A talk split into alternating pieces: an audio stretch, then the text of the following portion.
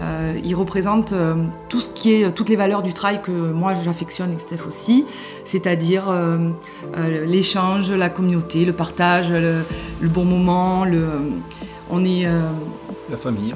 C'est ouais, c'est vraiment, ils, répondent vraiment aux valeurs du trail comme nous on l'entend, comme on l'aime. Salut à toutes et à tous, je suis extrêmement heureux de vous retrouver pour ce nouveau numéro du Let's Trail Podcast, le podcast 100% consacré à la pratique et à la communauté du trail running. Et voici dans cet épisode le retour des enregistrements en face à face, en face to face, et oui. Je vous expliquerai dans quelques instants les conditions et qui sont mes invités dans cet épisode. Juste avant, je souhaite remercier toute la communauté des soutiens participatifs du Patreon et notamment Frédéric Kaiser, Richard Sissambou qui nous vient de Brazzaville au Congo et Xavier Preta. Merci tous les trois de votre générosité et de, soutenir le LTP, vous intégrer, comme je le dis à chaque fois, une magnifique communauté de trailers passionnés et bienveillants. N'hésitez pas donc si vous souhaitez aider le Let's Try Podcast à vous rendre sur la plateforme Patreon, p a t r e o slash Let's Try le podcast. C'est grâce à votre soutien que euh, tout le travail effectué depuis ces années eh euh, est récompensé. Allez, passons maintenant à la présentation des invités du jour. Dans cet épisode, je reçois Christelle et Stéphane Echen qui euh, réside dans le Luberon. Et Christelle a, fait appel à moi pour une petite, euh, une petite surprise pour son mari euh, et pour son anniversaire. Donc c'est dans ce contexte-là que j'ai décidé de, prendre le micro et de me déplacer dans le Luberon pour aller m'entretenir avec ce couple passionné de sport, passionné d'ultra trail, qui a vécu pendant quelques années en Guadeloupe. Ils sont militaires de, carrière professionnelle et de formation et ils nous expliqueront la relation qu'ils entretiennent avec ce sport. Euh, ils nous expliqueront aussi euh, leur historique en Guadeloupe. Et, vous l'entendrez, c'est une véritable discussion de passionnés que nous avons eue. Et donc, je ne vais pas vous faire patienter plus longtemps et je vous laisse profiter de cette discussion avec Christelle et Stéphane Echen. Je suis avec Stéphane et Christelle. Salut tous les deux. Merci beaucoup de me, de me recevoir chez vous, dans le Luberon. Alors je vais préciser un petit peu les circonstances qui m'ont amené à, enregistrer cet épisode avec vous. C'est toi Christelle qui m'a sollicité récemment pour, euh, faire une petite surprise à, Stéphane. Euh, et déjà ça m'a énormément touché que tu me sollicites parce que euh, apparemment Stéphane est, un fidèle auditeur. Puis on se connaissait puisque on habitait pas très loin à la Foire les Oliviers. Vous, vous avez déménagé. Mais en tout cas, Christelle, je te remercie énormément de m'avoir sollicité pour enregistrer cet épisode. Christelle, dans un premier temps, est-ce que tu peux te présenter en quelques mots? Euh, oui, eh ben, Christelle. Euh, j'ai 41 ans, je suis infirmière en pratique avancée. Euh, j'ai grandi dans le sud-est, du côté de Marseille, et j'ai passé les 20 dernières années en tant qu'infirmière militaire, armée que j'ai quittée il y a quelques années pour reprendre mes études et pour faire cette nouvelle spécialité d'infirmière en pratique avancée. Et désormais, je travaille dans un centre de rééducation cardiaque dans les Alpilles. Très bien. Stéphane, même exercice pour toi, je te propose de présenter quelques mots. Ouais, bah, salut Nico, euh, merci effectivement d'être venu, mais merci Christelle aussi pour euh, cette invitation, puisque tu, euh, tu fais également partie du jeu. Bah, je m'appelle Stéphane Echen, je suis ancien faranquais, effectivement, on était voisins il n'y a pas si longtemps avec Nico. Maintenant, je me suis un petit peu expatrié dans le Luberon pour un peu plus de dénivelé et un côté sauvage. Et je suis actuellement, je travaille actuellement pour une société qui s'appelle la Française des Jeux, pour pas faire de pub. Et je m'occupe de tout ce qui est coordination, prévention, infrastructure et en fait tout ce qui est partie QHSE, qualité, hygiène, sécurité, environnement. Mais bon, je vais pas trop rentrer dans le détail, sinon il y a, tout le monde va éteindre le podcast. C'est pas super intéressant. Ça me, rappelle des souvenirs, ça. Ah oui Ok. Et, euh, et, voilà, on est mariés, on n'a pas d'enfant, on a juste un chat euh, sur ses derniers mois de vie qui a 20 ans. Son prénom? Sherpa. Sherpa. Ah, d'ailleurs. Évidemment. Bien évidemment. On y reviendra, mais ouais, c'est c'est pas un hasard. Hein. C'est clair, c'est clair. Bon, merci à tous les deux. Euh, eh ben, je suis vraiment très ravi d'être avec vous. Euh, ça, comme je disais tout à l'heure, ça me touche énormément que déjà vous m'écoutiez tous les deux. Et puis, euh, on m'a sollicité à plusieurs reprises pour, pour faire un épisode un petit peu axé sur le, le, couple, comment, comment vit un couple dans le trail, dans l'ultra trail. Et puis, je trouvais que c'était une super occasion là euh, de par la sollicitation de Christelle, bah, de, faire un petit peu cet épisode sur ce thème-là, sur euh, comment vous vivez-vous euh, le trail, l'ultra-trail ensemble, puisque toi Stéphane, tu es, un, ultra-trailer aguerri, qui a, une, expérience de, ce sport assez, importante, tu vas nous en parler. juste avant de, rentrer dans le détail, est-ce que Stéphane, toi tu peux nous expliquer un petit peu en, quelques mots, en quelques, phrases, où tu as grandi et la place du sport dans ta vie? Alors, en quelques mots, euh, ouais, je vais t'expliquer. Donc, en fait, moi, je suis issu d'une famille, euh, j'avais un père qui était militaire, donc j'ai pas mal bougé jusqu'à, l'âge de mes 7-8 ans. Euh, j'étais dans le sud-est, je suis monté sur la région parisienne. Ça a été très court et tant mieux. je suis désolé pour les auditeurs parisiens. Excusez-moi, un épisode sur deux, il y en a pour nos, nos amis parisiens vous saluent. Non, on était, on était en week-end à Paris en plus, donc euh, on, a eu un petit peu froid d'ailleurs.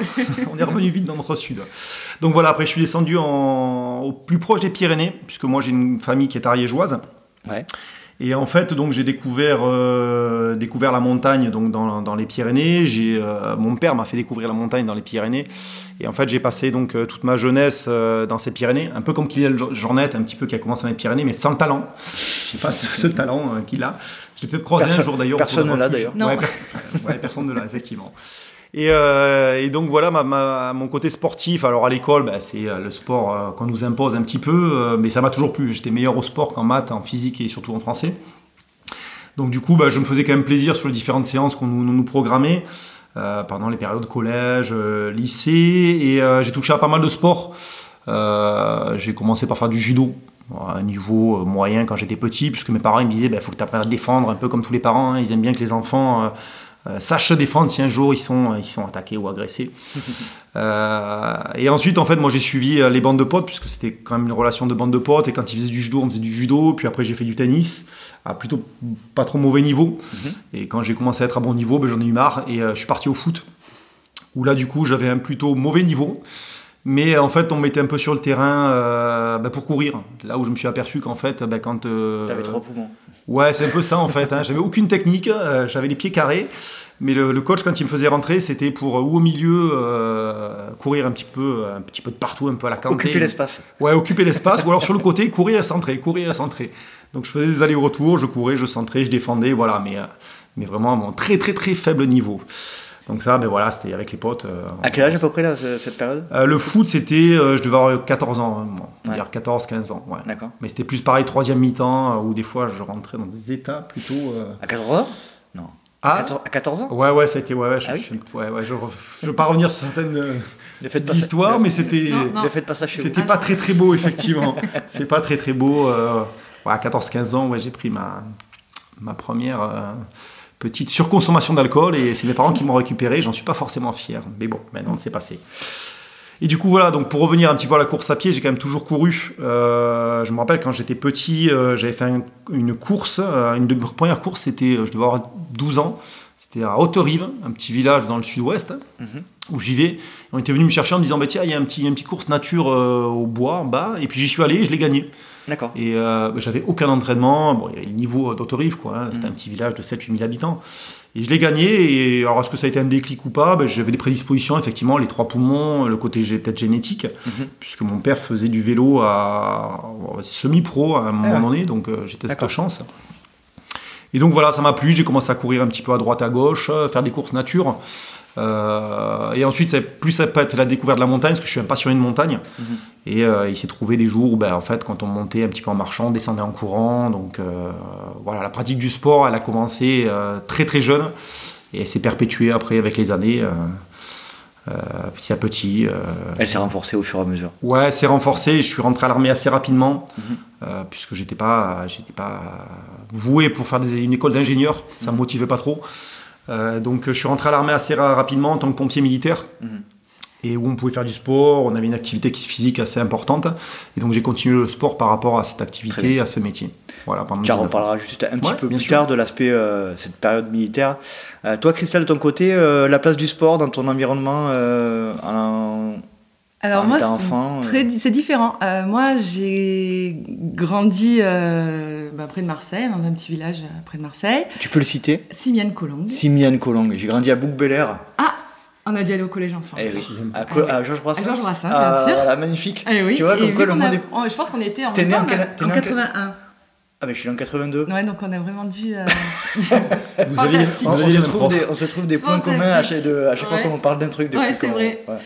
Euh, donc j'étais à Simiane euh, et le sport dans ma famille ça n'a pas ça, ça a pas bercé mon enfance. Mon mm. père faisait du tennis, euh, ma mère allait à la salle, elles sont toujours très en, entretenues au niveau physique, mais sans comme Stéphane dans, son, dans sa famille faire des compétitions, faire il n'y a pas cette culture. ma mère était très protectrice et mm. elle avait souvent peur que je me blesse donc euh, je faisais du sport euh, bah, au lycée, au collège. Je faisais du volet, j'aimais bien le volet. Euh, je détestais les cours d'endurance au collège. donc non, j'ai pas, j'ai vraiment découvert le sport à l'armée parce que je suis rentrée à l'âge de 18 ans. Mhm.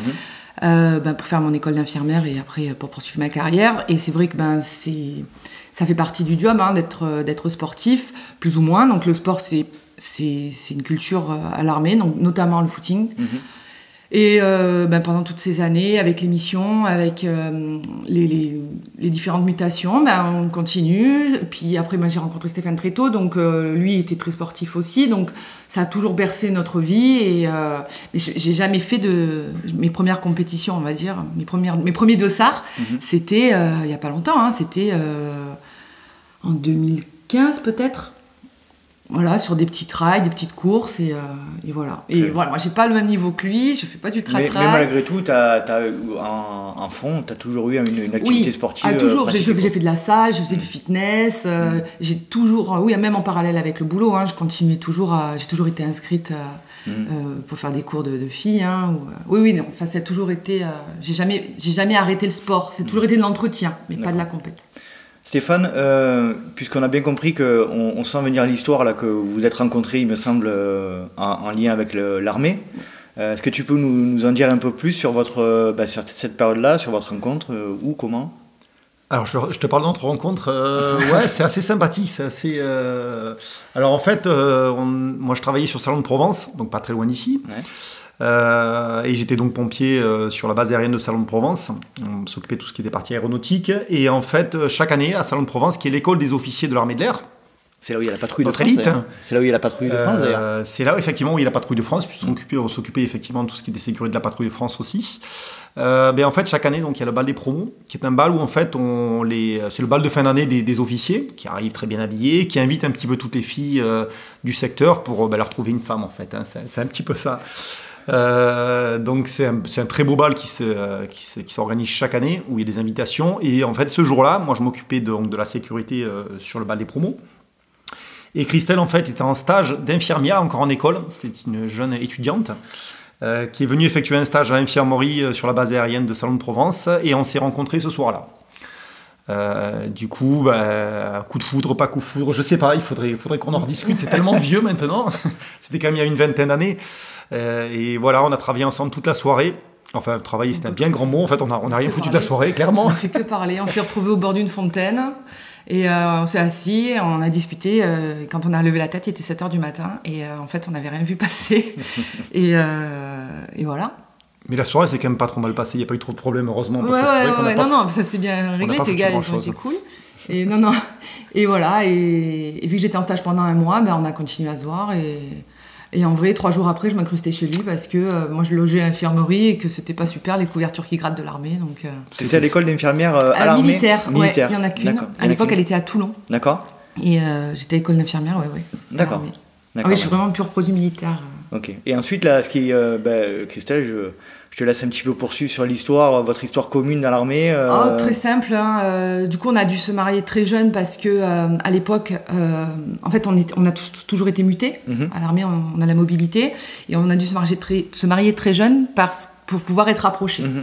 Quand on était mariés, ça permettait, si l'un était muté à quelque part, de l'autre de rejoindre sans faire de demande, sans faire d'attente. Et au final, on s'est mariés au bout de 2-3 ans. Et j'ai été mutée à l'école, fin d'école d'infirmière à, à Châteaudun. D'accord. On a vécu 4 ans, donc Stéphane m'a rejoint immédiatement. Châteaudun, c'est dans quelle région? Ah, c'est, c'est, euh, c'est près d'Orléans. C'est entre Orléans et Tourchart, c'est dans, la, dans, la, dans l'Eure et Loire. D'accord. Euh, c'était un choc pour nous, hein, parce que nous, on était du Sud et oui. euh, on nous a mutés. Moi, j'ai pleuré pendant une semaine. Ouais. On a... C'était très difficile. Mais euh, au final, à refaire, on, ferait, on referait parce qu'on a, on a, on s'est fait des amis euh, qui sont devenus la famille, parce Mhm. que là-bas, on est loin de tout et qu'on est tous dans le même cas. Donc, euh, on se retrouvait tous. Euh, on a continué à faire du sport parce que, bon, après, c'était plat. Le problème là-bas, c'est que c'est très, très plat. Donc, mais ça nous a permis de voyager. Nous, on est, on est des passionnés de voyage et on avait. euh, ben, on faisait que ça, on faisait que voyager. On voyageait deux fois par an, euh, Mhm. des, des mois. On a fait le, le tour du monde et on a passé les quatre ans euh, très, facile, très facilement, oui, malgré le froid. Et au bout de quatre ans, je me suis fait remuter sur Marseille. Voilà, il fallait absolument que je revienne, qu'on revienne chez nous. Enfin, quand on est, moi, je suis marseillaise et je suis fière de, je suis très ancrée à mes racines et Mhm. voilà, moi le but c'était de revenir chez nous. La Donc, région est importante pour toi. Ouais, moi ma ville c'est, ouais Marseille c'est, moi même le fait d'habiter dans le Luberon c'est très loin, ça, me- ça me peine un peu, mais j'y retourne au moins une fois par mois, Ouais. ne serait-ce que juste aller en ville, hein, euh, bon voir mes copines, Mhm. mais euh, j'ai besoin de ça. C'est, très important pour moi. Lui moins, Stéphane moins. Mhm. Marseille il est pas, Bah, toi, déjà, initialement, tu n'es pas, t'es pas de la région à la base, tu es, plutôt du sud-ouest, tu disais Ouais, ouais, jusqu'à mes 18-19 ans, effectivement, j'étais dans le sud-ouest et euh, au pied des montagnes. Donc Mhm. euh, Marseille, c'est bien, c'est vallonné, effectivement, il y a des montagnes, mais ça me manque- ça m'a toujours manqué en fait. Mhm. Euh, et en fait, je suis resté. Moi, j'aurais bien voulu vivre vraiment en montagne. Bon, Mhm. après, on fait des choix quand on se marie, effectivement. hein. Mais on fait des concessions. On fait des euh, concessions, effectivement. et donc, ben, chacun fait des concessions. Là, on s'est Ouais. rapproché du Luberon pour un peu plus de dénivelé. On s'est éloigné de Marseille. J'aime bien la ville, hein, effectivement.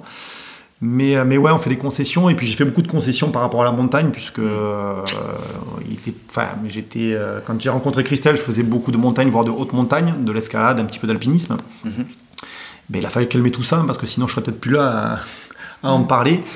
Euh, parce qu'en faisant un petit peu le tour du monde avec mon père dans les différents massifs, hein, Himalaya, Cordillère des Andes, euh, bon voilà, il y a eu des, des événements un petit peu qui, euh, qui ont fait qu'au bout d'un moment on a dit bon ben stop, hein, il, faut, il faut se calmer parce que sinon, euh, comme beaucoup d'alpinistes reconnus, euh, ben, ils n'arrivent plus jusqu'à l'âge de la retraite. Tu peux, si, je sais pas si c'est possible de rentrer un petit peu plus en détail de cette période-là. C'était entre quel âge et quel âge Et euh, c'était avec ton père, tu disais? Ouais, on a toujours, euh, bah, comme je te disais, on a beaucoup tourné dans les Pyrénées et ensuite bah, les Pyrénées, euh, c'est beau, mais on, se limitait plus qu'aux Pyrénées. Donc on a fait chaque année, on partait en voyage et on faisait des sommets. Donc on a fait bon le Maroc, on a fait le Népal, on a fait la Bolivie.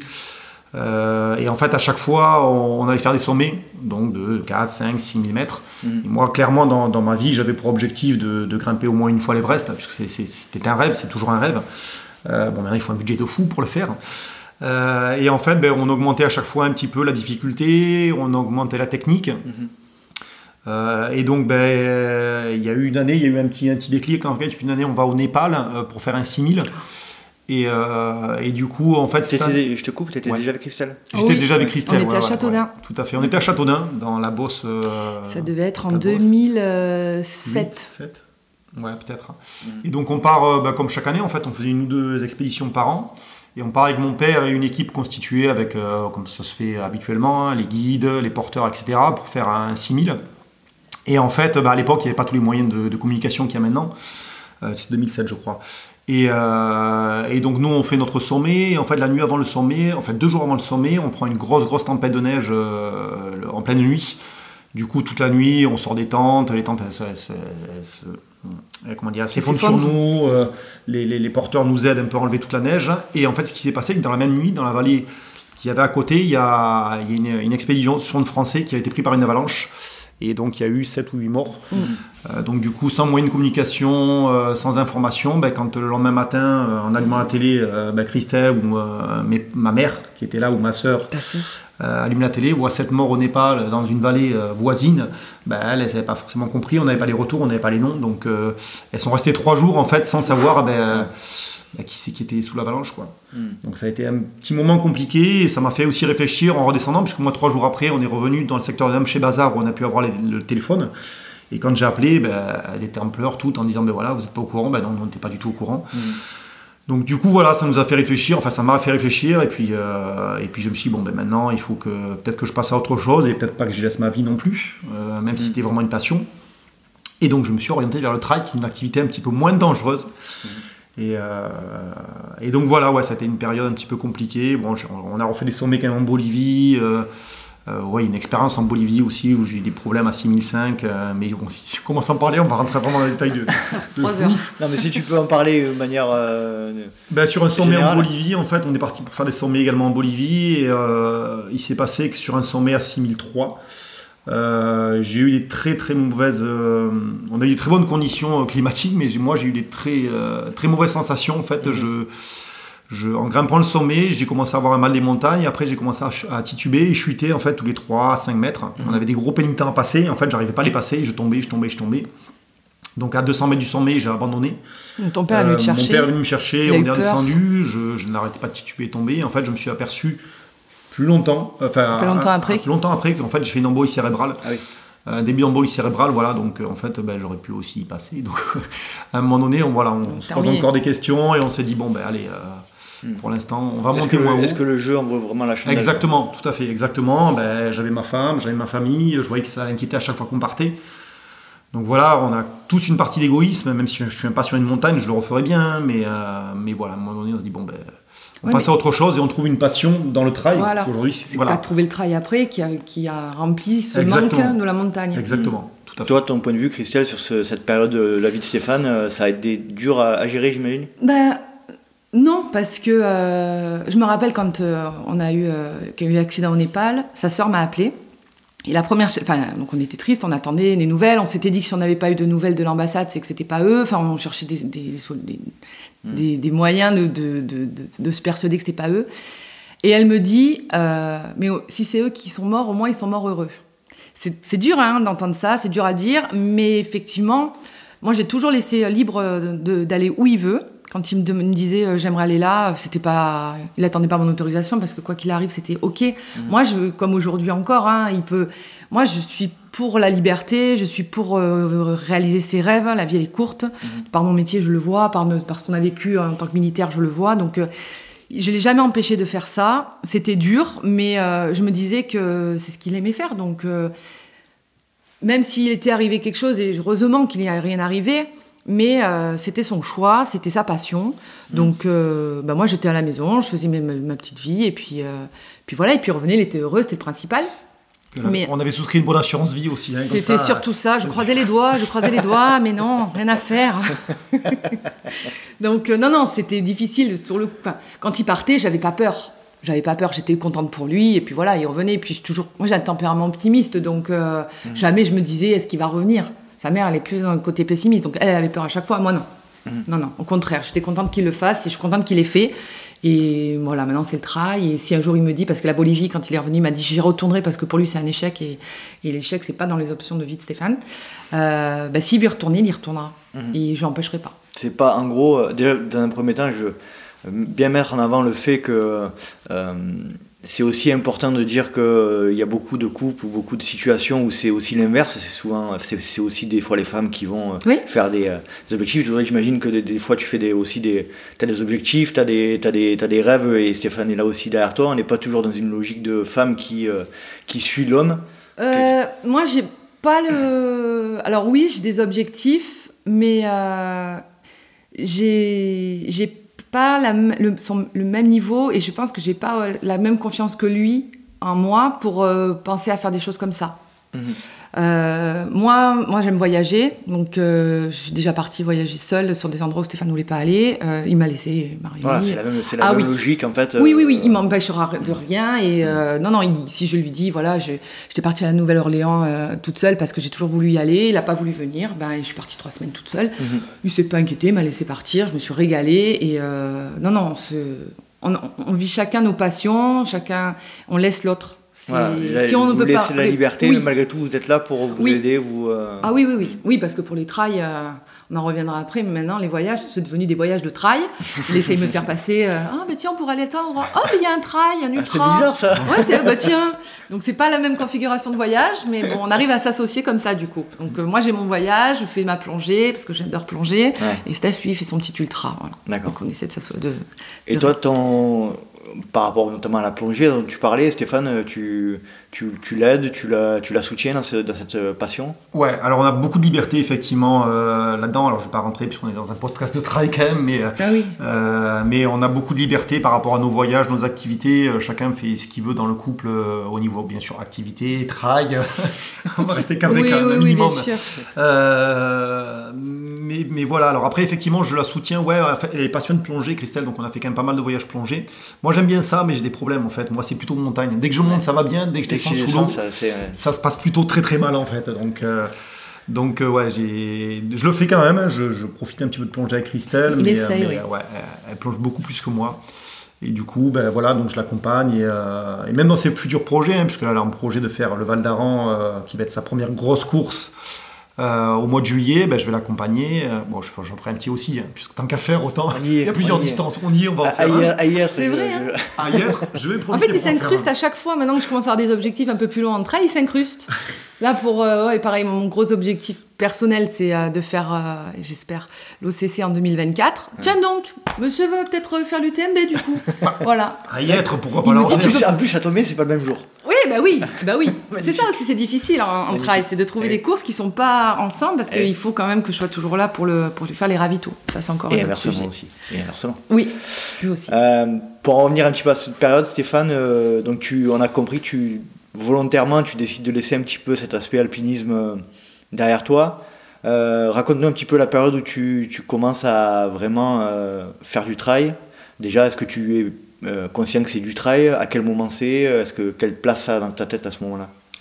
Alors en fait, comme je t'expliquais un petit peu au début, le trail, c'est un sport encore jeune. Et moi, ça fait très très longtemps qu'en fait, je cours, je trottine en montagne. Puisque quand j'étais petit, quand on partait dans les Pyrénées, sur mes premiers sommets, ben, on se faisait des petites parties en courant, on descendait en courant. Les gens nous prenaient pour de fous d'ailleurs parce que on disait toujours, ouais, non, mais euh, je me rappelle dans les années 2000, euh, la personne qui était en, en basket euh, en montagne, on le prenait pour un fou. Si on n'avait pas des chaussures de montagne en cuir qui pèsent 3 tonnes et qui montent quasiment jusqu'en haut du mollet, on disait, oh là là, mais les chevilles, t'es pas protégé. Bon, on est bien revenu en arrière parce que maintenant, on est tous avec des baskets. Les euh, croyances de l'époque. c'est vrai, hein, c'est ça, hein, c'est ça. Et j'ai eu des entorses avec des, des, des Mais- grosses chaussures en cuir qui pesaient 3 tonnes, mais bon. Euh, et du coup, euh, ben j'ai commencé à courir un petit peu. Après, ben, je me suis projeté un peu sur d'autres expéditions, puisque bah, j'ai, euh, je partais, on a fait le traversée de la Réunion en, rando, mais on faisait des petits sommets aussi en courant. J'ai fait le GR20 aussi, pareil en rando. Mais comme ça me suffisait pas, en fait, le soir, je me faisais tous les petits sommets qui étaient autour du GR20 en courant, voilà, quand on finissait l'étape. Donc ça, c'était il y a un peu plus de 10 ans. Donc c'était du trail, en fait, sans le nommer, euh, sans mettre un dossard, puisque pendant longtemps, j'ai pas mis de dossard avant, que, avant de me motiver à mettre un dossard. Pendant très très longtemps, je partais courir, euh, même à l'époque où j'étais faranqué, euh, comme toi, Nico, je partais courir en colline, mais j'avais pas la motivation de mettre un dossard. C'était plus courir ou seul ou accompagné. euh, euh, mais voilà, sans, sans cette grande motivation, ou partir sur des week-ends, euh, aller se faire plaisir en montagne, mais, euh, mais je faisais du trail sans le nommer en fait. Sans, sans le savoir. Ouais, C'était ouais. quoi, dans les années 2010 ça? C'était ouais, au début des années 2010, ouais, fin des, fin des- dans les années 2000 et début 2010, avant que j'accroche mes premiers dossards, ouais, tout à Quand fait. on est revenu de Châteaudun, qu'on Ouais. est invité à la phare. On Exactement. a la colline juste derrière. Ouais. Parce que Châteaudun, effectivement, la course en bosse, euh, Ah, c'était plat. C'était plat. plat. Il y avait des, il y a des châteaux d'eau, mais bon, c'est un petit peu compliqué. C'était les seules montagnes qu'il y avait là-bas. Donc, euh, mais on regrette rien, comme Non, disait non, non. Christelle. Mais voilà, ouais, c'est début des années 2010 environ. euh, ouais, je courais quand même pas trop trop mal en montagne ou en colline. Euh, enfin, Et euh, toi, Christelle, de- quand tu vois euh, Stéphane partir dans les collines de la Phare, tu te dis, mais qu'est-ce qui, pourquoi, euh, comment, non Ou tu es avec lui, tu cours aussi à ce moment-là Tu- Comment ça se passe? Euh, alors moi le dénivelé au début c'était très compliqué. Hein. Je j'ai pas de muscles. Je... Non non. je- Au début non non il partait cou- courir en colline. Il partait faire ses footings et après c'est au retour qu'il me disait ah bah je suis passé par là, je suis passé par là. Après la phare c'est pas non plus. euh, C'est pas immense. c'est pas des grands, des grandes, des grands dénivelés, hein, mais euh, euh, moi, je l'ai, j'ai commencé à le suivre sur des tout petits, des premiers trails, ben, le trail de la Sainte-Rosalie. Mhm. euh, voilà, je crois que c'est sur ces premiers trails-là ou le trail à Coudoux, euh, où je crois que j'ai accroché mes premiers dossards en faisant des toutes petites distances. euh, Les collines du Berger. les le collines du trail Berger, exactement, Eh tous les petits Les classiques de Ouais. Ouais, c'était les tout premiers. euh, les tout Donc tu courais déjà aussi euh, au début des années, fin, dans les années 2010 c'était- Oui, bah, parce qu'à l'armée, bah, tu cours, hein, donc Mm. euh, voilà. Après moi, j'aime beaucoup la nature, j'aime, euh, Mm. j'aime, la- ouais, j'aime les grands espaces. Donc euh, je préfère, je, courir sur un tapis, j'ai horreur de ça. Mhm. Donc euh, courir en colline, oui, oui, c'était, euh, c'était logique. Je marchais dans les côtes, je m'éclatais en descente, euh, euh, je regardais le paysage. euh, ouais, moi, je- j'ai pas la même notion que lui. Hein. euh, Lui, toujours dans la performance. Moi, c'est vraiment euh, prendre du bon temps, profiter, euh, vivre pleinement le moment. Ouais. Donc c'est ça que j'aimais, que j'aime hein, dans le Mhm. trail et c'est comme ça que j'ai commencé. C'est voilà, d'avoir ces grands espaces, de respirer, de, de vivre le moment euh, dans, dans la nature. Mhm. Ben, J'aimerais bien rebondir sur ce que vient de dire Christelle. Euh, Stéphane, tu es plus dans la performance, tu peux nous en dire plus Est-ce que ça vient de l'éducation que tu as eue ou Est-ce que tu te sens pas totalement. Tu, tu, tu, tu fais non de la tête, alors peut-être que tu te sens pas totalement dans cet état d'esprit compétitif Alors je dirais oui et non. J'ai pas du tout commencé par la performance. Euh, elle est venue, oh, je ne vais pas dire naturellement parce que ça fait, euh, c'est pas très humble. Euh, en fait, au début, je courais comme je, je t'expliquais un petit peu à droite à gauche, euh, vraiment au plaisir. Et sur les premières courses, en fait, ça a pas trop mal marché. Franchement, c'est- j'avais aucun cadre, je m'entraînais pas du tout. Euh, ça a pas trop trop mal marché, je faisais des résultats plutôt corrects. Et en fait, le problème, c'est que quand tu commences à faire des résultats corrects, tu as toujours envie de faire plus. Te dire, bah, tiens, finalement, ah, ben, j'arrive à être dans les 5 premiers, dans les 10 premiers sans faire grand chose. Puis bah, si je mets un cadre autour, peut-être que finalement j'arriverai à faire mieux. Et après, ça vient naturellement. Donc, ouais, en fait, maintenant, c'est vrai que quand tu accroches un dossard, tu dis toujours. euh, euh, bon, bah, j'y vais tranquille euh, ce week-end, mais non, en fait, non, quand t'as un dossard, c'est parti. Mm. Quoi. Mm. La course, elle est partie. Si t'as quelqu'un devant, bah, t'as envie d'aller le chercher. Donc, euh, après, je suis pas dans la performance. je veux faire du distinguo où de plus en plus de, de, de trail se rapproche un petit peu du triathlon. Mhm. Alors, j'ai rien contre nos amis triathlètes. Euh, mais j'ai connu des, des mauvaises expériences euh, où euh, bah, un triathlon c'est quand même assez guerrier comme, comme sport, hein, où tu te bats jusqu'au bout. Moi j'aime pas ça. Moi en trail il faut qu'on puisse discuter, c'est pour ça que j'aime bien l'ultra Mm. aussi. Il faut qu'on puisse partager. il faut qu'on puisse même passer la ligne ensemble si à la fin je vais pas taper un sprint à quelqu'un parce qu'on est ensemble à 100 mètres de la ligne. C'est pas du tout mon, Mhm. mon état de pensée. Je pense que c'est pas du tout l'état de, de pensée effectivement de la plupart des trailleurs. Et j'espère que ça, si ça peut rester comme ça, c'est top. Euh, du, du coup, je me suis perdu là, je sais plus de quoi on parlait. Là, T'es t'es premier, t'es t'es l'esprit l'esprit compétitif- euh, qui Ouais. t'anime ou pas? Ouais, alors maintenant, oui, toujours un petit peu plus, effectivement, quand je, comme je te dis, quand je mets un dossard. Mais ça empêche que moi, mon plaisir, c'est d'aller me faire une sortie longue dans les Alpes ou dans les Mm. Pyrénées. Euh, je prends quasiment plus de plaisir à me faire une sortie euh, en, en équipe, en, en groupe, euh, que de mettre un dossard, euh, et notamment sur les trails courts où c'est euh, c'est un peu plus la guerre que- qu'avant. Mhm. Euh, oui, il y a tout- mais on a tous, je pense, à un moment donné, quand tu mets un dossard, la personne qui me dit ouais, j'ai pas notion de performance, si, parce que tu vas donner un temps, parce que tu vas donner un objectif. Donc, du, du moment que tu donnes ça, finalement, tu as une notion de performance. Mhm. Euh, je connais peu de gens qui arrivent sur un trail en se disant bon, bah, finalement, si j'abandonne, c'est pas grave. Il y, a, il y a certains, il y a certains trailers, ultra-trailers qui, se, qui ont pour objectif de finir. Donc, c'est un objectif Donc de un performance. objectif de performance Ouais. en, en soi. Ouais. Moi, je- pareil, moi, les objectifs de performance, c'est par rapport à moi. Je, jamais j'arriverai sur un trail en me disant, bon, allez, je, je veux faire un top 10, un top 50. J'ai toujours un petit au fond de la tête, on l'a, mais c'est plus une histoire, une histoire de temps, une histoire de, de notion de temps de passage. Euh, c'est vraiment contre soi, quoi. C'est euh, pas Mhm. contre les autres. D'accord. Je n'envisage Intéressant. pas du tout comme ça. Pas Intéressant. du tout. Christelle, toi, euh, pour en revenir à cette période où euh, vous commencez à, à faire du trail, euh, toi et Stéphane, c'est quoi pour toi le, le trail, la communauté du trail dans le début des années 2010 là, ça, ça te parle? Tu, tu sens qu'il y a un sport qui est en train de naître? C'est quoi Ça représente quoi pour toi? Euh, quand on a commencé, euh, on a, euh, vu qu'on a, ouais, on a, com- alors ce qu'il faut important, ce qui est important à, à raconter aussi dans, les- dans, dans notre vie par rapport à ça, c'est quand on est parti vivre en Guadeloupe. Mhm. On est parti vivre en Guadeloupe euh, de 2017 à 2019, et là, on a, Stéphane s'est inscrit euh, euh, à un club qui s'appelle les Guadarun Green Qu'on salue. euh, qu'on salue, qui, est, qui sont devenus notre club, euh, avec qui on a partagé pendant deux ans, euh, deux ans de vie, deux ans de trail. En Guadeloupe, c'est les Guadaron Green, c'est une famille, c'est euh, une communauté, c'est euh, c'est quelque part entre guillemets des expats métropolitains qui vivent en- aux Antilles. Et euh, tous nos week-ends, tous nos week-ends, c'était euh, des trails, c'était des sorties, c'était l'échange, c'était le partage. Euh, ils représentent euh, tout ce qui est, toutes les valeurs du trail que moi j'affectionne et Steph aussi, c'est-à-dire euh, euh, l'échange, la communauté, le partage, le, bon moment. On est, euh, La famille. C'est ouais, c'est vraiment, euh, c'est ils, ils, répondent vraiment aux valeurs du trail comme nous on, on l'entend, comme on mmh. l'aime, comme on le voit hein, dans tous les dans toutes les, sorties, dans toutes les compètes qu'on fait. Euh, moi, je sais que quand, quand j'ai commencé à suivre Steph sur ses ravitaux au tout début, euh, je rencontrais souvent des, des, femmes de trailers, et toujours les mêmes, et on se retrouvait n'importe où en France, on se retrouvait sur des compètes, euh, on reprenait des nouvelles, on, on, on échangeait. Enfin, c'est pas que les trailers entre eux, c'est vraiment euh, c'est vraiment le trail, ça, ça, ça, prend pas que l'athlète, ça prend aussi euh, l'entourage. Mmh. Euh, ça, on a, tout le monde s'investit. Et ce que j'aime, c'est cette. Euh, comme il disait par, par rapport au triathlon, euh, j'ai rien contre le triathlon, j'en ai, j'ai essayé, j'en ai fait un pour voir un petit peu comment c'était. Euh, mais euh, en trail, tu verras jamais euh, une. Les, mecs, ils parlent, on parle entre nous quand on court mhm. sur une ligne d'arrivée. bon, maintenant, ça t'attend peut-être un petit peu à changer, mais on arrive main dans la main. Enfin, moi, j'arrive pas sur une ligne d'arrivée en premier, hein, ça arrive jamais, mais on, on, on, se tire pas la bourre. c'est c'est bienveillant. Mhm. Voilà, c'est la bienveillance que j'aime. Et en Guadeloupe, c'est ce qu'on a vécu pendant deux ans, mais c'était du 100%. Et, et c'est, je pense, à partir de là que, que vraiment ça, notre vie elle tourne autour de ça mhm. euh, à 80%, euh, peut-être 60%. Euh, c'est depuis cette, ce moment-là, depuis, depuis ces gens-là, depuis cette communauté-là. Et on fait toujours partie de ce club. Mhm. Et on s'inscrit toujours aux, courses sous ce, ce nom-là. Et, on le sera encore pour, pour des années. Hein. ça fait partie de votre histoire. C'est notre histoire, mais c'est, c'est ancré vraiment. Les, les Guadaron Green, c'est J'invite tout le monde, hein, euh, tous les gens qui, si un jour vous allez en Guadeloupe, euh, découvrir cette magnifique île.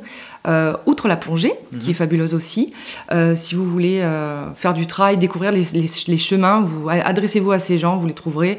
Ils sont partout et ils vous font découvrir l'île dans des chemins que les touristes n'ont pas l'habitude de voir. Et, et c'est l'amour de, de l'île et l'amour, la passion du sport. C'est, on ne peut pas leur enlever. Vraiment, c'est, il faut y aller.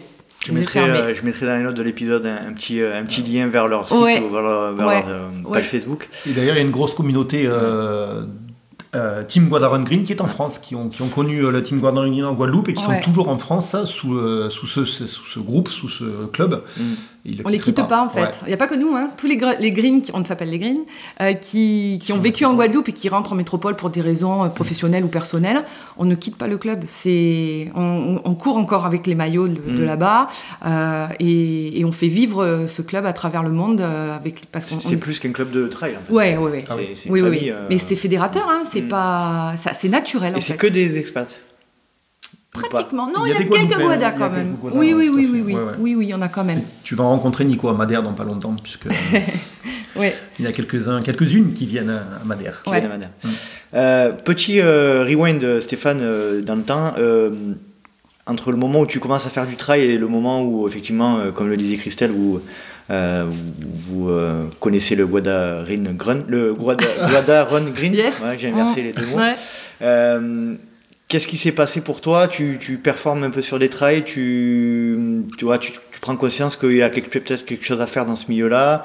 Sur quel type de format tu, veux, tu veux aller? Est-ce que tu peux nous, nous, donner un petit peu le, un ordre d'idée de ta pratique à cette, cette période-là Ouais, alors euh, effectivement, je commence bah, comme tout le monde par des distances un petit peu courtes, hein, des 10, des 20 km. Hein. pour moi, en aucun cas, il enfin, je serais capable de, de, courir plus que 20 km. Déjà, c'est énorme. Hein. Je ne me sens pas capable. Euh, et puis petit à petit, ben, en fait, ben, un peu comme tout le monde, hein, les réseaux apparaissent. Hein. Euh, on a de plus en plus d'informations par ces réseaux. Je vois pas mal de vidéos d'un certain Denis Claire, Zinzin Reporter, qui font rêver.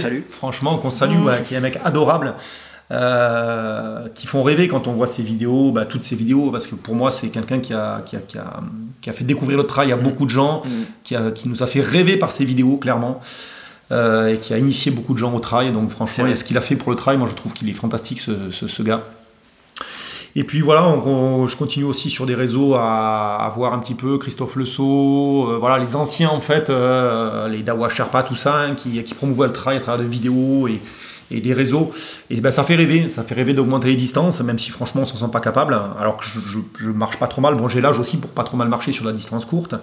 Et petit à petit, en fait, j'augmente la distance et je commence à vraiment y prendre du plaisir. Euh, je crois que la, première grande distance que je fais, c'est l'Ubai Trail. Euh, le format marathon, le 42 Ouais, le 42, ou, mm. euh, qui est un format fantastique. Et pourtant, alors j'ai adoré. Le chapeau du gendarme Le chapeau du gendarme, ouais, ouais j'ai jamais vu. Parce qu'en fait, euh, j'ai jamais vu, tellement il y avait de brume et de pluie, que j'ai entendu la cloche et je l'ai vu quand elle était à 10 cm de mon visage. Et en fait, pareil, je, vais, je crois que je vais à Loubaï à un moment donné euh, sur une première grande distance et, euh, et je- pareil, sans aucune préparation quasiment, je performe pas mal. Ouais. Je suis plus, alors je me rappelle même plus de mon temps, mais je- franchement, je fais quelque chose d'assez correct. Et, euh, et puis je- franchement, je, vraiment, je, je kiffe complètement le bike trail. J'adore la descente, elle est fantastique. euh, on n'aura plus lieu, d'ailleurs. Hein Il n'aura plus lieu d'ailleurs. ouais, je sais, ouais, malheureusement, ouais, c'est terminé. C'est terminé. Ouais, la complexité fait que j'ai vu ça. C'est vraiment dommage. C'est dommage, c'est- chez nous, dans la- en Provence, c'est vraiment un trail qui compte. Ah ouais. Compter, euh, donc, Complètement. euh, on est un peu déçus tous dans, le- dans, le- dans la région donc, que, que ce trail ait disparu. quoi. Ouais, c'est le travail où quand il y avait les inscriptions, il fallait t'inscrire dans les 24-48 heures, sinon t'avais plus de C'est un place. peu l'équivalent du Ventoux en fait. hein. C'est ça, c'est ça. un peu les gros, gros événements de la région qui comptaient. Quoi. Et c'est vraiment dommage, ouais, si, euh, si quelqu'un veut reprendre, effectivement, qu'il Ouais. bon, enfin bon, on va pas rentrer là-dedans, mais c'est dommage parce que c'est vraiment un très très très beau travail, et même le faire en off, franchement, j'incite tout le monde à aller au chapeau du gendarme et tout, c'est vraiment super au niveau paysage, parce que je l'ai refait quand même pour voir le paysage, hein, parce que la, la première fois, j'ai rien vu du tout, il a fait une pluie du début à la fin, mais bon, ça c'est le côté aussi euh, sympa qu'on a dans le trail, il fait pas toujours beau, c'est ça qui est chouette aussi. Euh, et donc voilà, en fait, je m'aperçois que ben, ça marche pas trop trop mal. Et puis j'augmente petit à petit distance. Après, je vais sur un événement euh, qui te, qui- que tu affectionnes particulièrement, c'est le Festival Templier. Et là, bon, ben, c'est le déclic, hein. l'ambiance, euh, T'avais Euh, jamais fait de gros, gros événements avant celui-là? De gros gros événements? Non, je crois pas, non, non, non. Vraiment, c'est que chaque fois c'est des courses régionales. je m'engageais pas effectivement. Alors. Le problème sur les trails, c'est que souvent, tu es obligé de des, des- des épreuves comme ça, ben, tu prends le, le dossard 8 à 9 mois avant, Mhm. sinon t'as pas de place. Mhm. Bah ça c'était pas mon truc moi. Moi je prenais, euh, Mm. je prenais un dossard une semaine, 15 jours avant, hey, euh, j'aurais décidé le temps ou pas, il allait faire beau, et puis je, je m'engageais. Et là je me suis dit, bah, d'ailleurs j'avais un collègue qui me dit, bah, tiens on va faire les Templiers, qui courait pas mal, hein, euh, un Guyanais, un collègue guyanais qui, qui courait pas mal. Et je m'inscris sur les, les Templiers, et puis là c'est vraiment le, le gros kiff, quoi. C'est, fantastique, l'ambiance, le départ, les frissons fabuleux. encore au départ. Mm. Euh, je crois que bah, je, je prêche un convaincu. Hein, Ah, euh, oui. T'adores les Templiers, je comprends. J'aimerais bien d'ailleurs la refaire, j'aimerais bien essayer de Ah, l'année recaser. prochaine, on y retourne. hein. Je me rappelle, euh, je me rappelle encore les, euh, la bergerie à la fin où on fait un, Mm. un ravito dans la bergerie avec les, les brebis et tout ça. La ferme du CAD. Ouais, c'était Ah, génial. quoi. C'était génial. Où il y a du roquefort. Alors tu te dis que si tu manges du roquefort, t'es foutu pour la fin de la course. Euh, du coup, j'en ai pas mangé. pas mangé des roquefort Bah, à la alors, du coup, j'aurais dû parce que je me suis tapé une hypoglycémie dans voilà, la dernière voilà, montée. tu vois. Je me rappellerai toute ma vie. C'est pour ça qu'ils en mettent là. C'est ça, il faut Oui, manger du il roquefort faut à cet roquefort au CAD, c'est obligé. C'est obligé. Et ouais, et ben du coup, ben ouais, j'ai vraiment dit, je me suis tapé une hypoglycémie, euh, mais pendant un Et quart d'heure, 20 minutes, couché sur un rocher, ça a été une belle expérience, ça n'est plus jamais arrivé. Mais voilà, je passe la ligne, C'est l'effet Puncho d'Agast, ça. c'est ça. Les dernières bosses, quand on les connaît pas, quand on n'a pas repéré, ben franchement, on Ça prend quand même cher. Ouais, c'est ça. Ouais, c'est clair. Et donc voilà, c'était le premier long. euh, et puis après, s'en est suivi ben, des inscriptions, un cadre un peu plus, euh, un peu plus rigoureux au niveau des entraînements. Ouais. Euh, et puis ben, ça n'a pas trop trop mal marché. Alors ça a commencé à bien bien marcher, c'est vrai, quand, euh, quand je suis arrivé en Guadeloupe, puisqu'avant Ouais. c'était pas cadré. Alors, Euh, juste, je coupe, mais vous, ouais. êtes en vous allez en Guadeloupe pour, euh, euh, dans le cadre de l'armée Oui. C'est ça? C'est Christelle qui est mutée, effectivement. euh, on a toujours voulu partir à l'étranger, parce qu'on est militaire, on, on aimerait bien quand même partir Mhm. à l'étranger, il y a des missions qui sont sympas. Mhm. Euh, on voulait la Réunion, on était à fond pour la Réunion. Ben, quand tu es travailleur, automatiquement, Ben tu oui. veux la Réunion, ça te fait rêver. Et euh, ben, Christelle me dit, ben voilà, on va proposer la Guadeloupe, j'aurais pas la Réunion. Donc on hésite, on hésite, et puis finalement on n'hésite pas, on, On y va. par foncer, on y va, on déménage. Et mais c'est aucun regret, mais vraiment aucun Non, regret non. tellement c'est fantastique la Guadeloupe. Que les gens le connaissent en fait sous l'aspect plage, comme expliquait Christelle, mais ils le connaissent pas côté montagne, et c'est fantastique. Euh, D'ailleurs il y a une super vidéo de Zinzin reporter de Denis Claire euh, qui vient, qui est venu faire un ultra en, en Guadeloupe. La Transmartinique, non C'est pas ça Non, Euh, non, pas non, Trans- pardon, euh, le n'importe il a fait le. Trace Oui. Transnormaster. ouais, Voilà.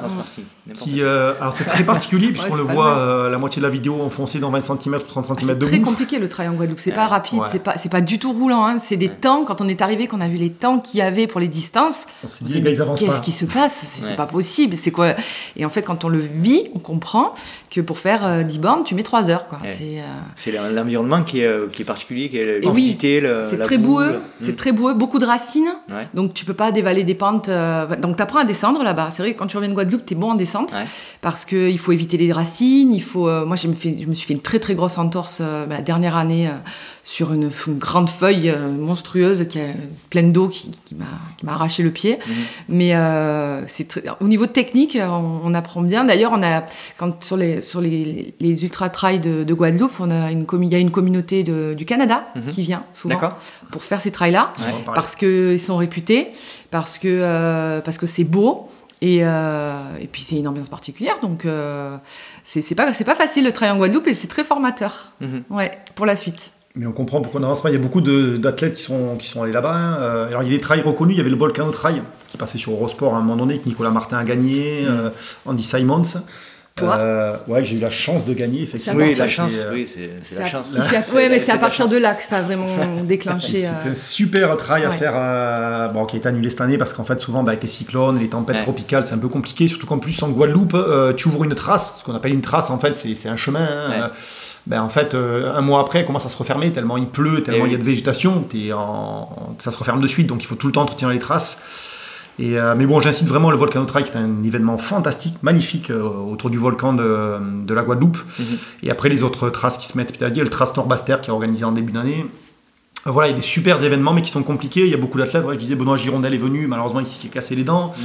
Il y a euh, Cédric Chavet qui a beaucoup. Voilà, ben, j'allais en parler justement. Cédric Chavet, c'est son terrain parce que c'est quelqu'un qui est très rustre, mm. Cédric Chavet, et, euh, et euh, il aime les, les, les trails difficiles. Rustique, pas rustre. ouais, pardon, rustique. et donc voilà, lui, c'est son, son, terrain de jeu. Il adore aller là-bas et je le comprends. Euh, mais voilà, faut pas, c'est pas l'UTMB quoi. Hein. Euh, c'est pas mm. l'UTMB. Il y a Sangue Sherpa qui était venu aussi. Enfin, on a beaucoup d'athlètes qui sont venus. Beaucoup se sont cassés les dents et certains effectivement y ont trouvé du plaisir. Fabrice Dalito. Fabrice Dalito qui est allé plusieurs fois, le pauvre, et je le revois encore effectivement dans la souffrance, le pauvre Fabrice. Euh, mais voilà, il faut vraiment des, des gars qui, aiment se faire mal parce que mm. c'est vraiment très très compliqué. Ouais, ouais. Mm. Les conditions sont particulières, l'organisation est particulière aussi. Hein. C'est pas l'organisation aussi bien rodée, effectivement, on n'a pas les mêmes moyens qu'en métropole. Mais, euh, mais clairement, c'est magnifique. J'en profite pour saluer euh, Benoît de la Guadeloupe. Euh, qui me parle souvent de ces aspects-là, qui est lui paysagiste, donc il, par certains moments il, va défricher un petit peu les sentiers trail. vraiment, qu'est-ce que tu Enfin, toi, Christelle, qu'est-ce que tu peux dire de. Tu en as parlé légèrement tout à l'heure de, de, cet esprit familial qui est à la Guadeloupe. Euh, mais euh, est-ce que tu peux nous donner un petit peu des informations sur la place qu'a le trail dans, euh, dans cette île? Est-ce que c'est vraiment un sport qui compte? Est-ce que c'est un sport niche? Est-ce que c'est. parce qu'on sait qu'à La Réunion, c'est quand même. Le trail est quand même quelque chose qui est assez développé. Bah, Moins à la Guadeloupe, j'ai l'impression. Bah oui, non, c'est pas La Réunion hein, dans l'esprit le, dans trail, mais en fait, en Guadeloupe, c'est tellement diversifié toutes les activités qu'on peut faire. Il y a la mm. mer, il y a la montagne, euh, que euh, moi, nous, on a, on a baigné dans le milieu du trail, donc moi, j'ai envie de dire, enfin, tout, notre univers tourne autour de ça. Euh, après, il y, a, y, a, aussi il y a du surf, il y a, y a du kite. Il y a du kite, oui, oui, j'ai fait du kite aussi là-bas. On, a fait beaucoup de sports différents. c'est y a, y a, enfin, l'île ne vit pas au son du trail comme en, La Réunion, euh, peut-être moins qu'en Martinique aussi, peut-être la, la Transmartinique et le trail en Martinique c'est peut-être plus plus réputé, enfin pas réputé, mais plus développé. Euh, nous en Guadeloupe, c'est des, petits, des, petits clubs, euh, pas des petits clubs, des, clubs hein, qui font vivre le trail, mais c'est ces clubs-là qui le font. C'est pas, c'est pas une culture. Mhm.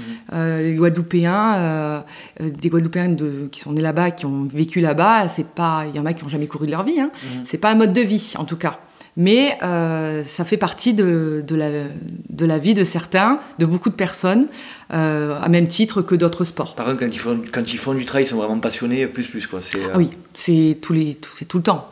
Je te dis, hein, nous, c'était tous les week-ends, on faisait nos sorties. Enfin, Stéphane, il en faisait aussi euh, euh, le soir, alors c'est pareil, hein, la nuit tombe très tôt là-bas, hein, à 5-6 heures il fait nuit, donc mmh. tu apprends à courir la nuit. Euh, on se lève très très tôt, parce que le, rythme de vie n'est pas du tout comme en France, euh, donc on s'adapte aussi. et c'était souvent, c'est très convivial, hein, c'est le trail quoi. Tu faisais des sorties, on adaptait des sorties de 7 km, de 15 km, ce qui est pour là-bas très très long parce que mm.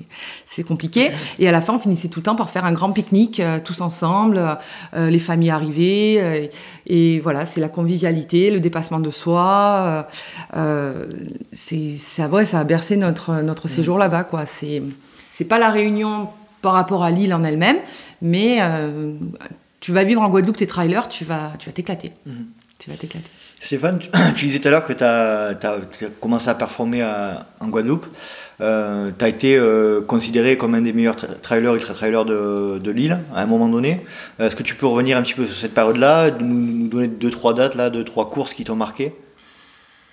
Les deux trois courses qui m'ont marqué, alors oui, ouais, j'ai pas trop trop mal performé en Guadeloupe. Je me suis mis un cadre, je me suis un peu plus entraîné, mais justement à la suite de, la découverte du club Team Run Green et puis de collègues effectivement avec qui je m'entraînais.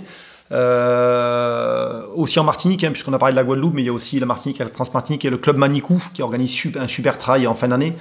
Euh, qui vient d'avoir lieu d'ailleurs. Hein. Euh, je félicite Jordan Nyonze d'ailleurs qui a gagné ce trail, hein, que je connais bien et qui est un super gars également. donc ouais, j'ai pas mal performé en Guadeloupe sur, sur du, moyen, du court. Alors on a, on a un challenge qui, qui est organisé toute l'année, qui fait des courses de 10, 20 jusqu'à 30 km environ, des challenges trail courts, des mhm. challenges trail longs. Et également après des ultras qui sont organisés dans l'année. Donc il y a le Volcano qui est très connu en fin d'année, euh, que j'ai gagné, alors je ne sais plus l'année, peut-être 2017-2018. Il y a la Trace Nord-Baster hein, qui est organisée en début d'année, pareil, que j'ai gagné sur le format 80 km. Euh, la Transca en relais, qu'on a gagné. Qui, qui n'existe plus, ouais, ouais, Cédric Chavet avait gagné, effectivement, qui a organisé. nous, on l'avait gagné en relais. D'accord. avait gagné en mm. relais. Et après, ouais, le côté euh, Martinique, hein, où il y a la Trans-Martinique, le Chimbe Red, donc toutes ces courses en fait font que ben voilà, tu as quand même un panel de, de, trail, hein. euh, tu peux quand même t'éclater pas mal dans les Antilles.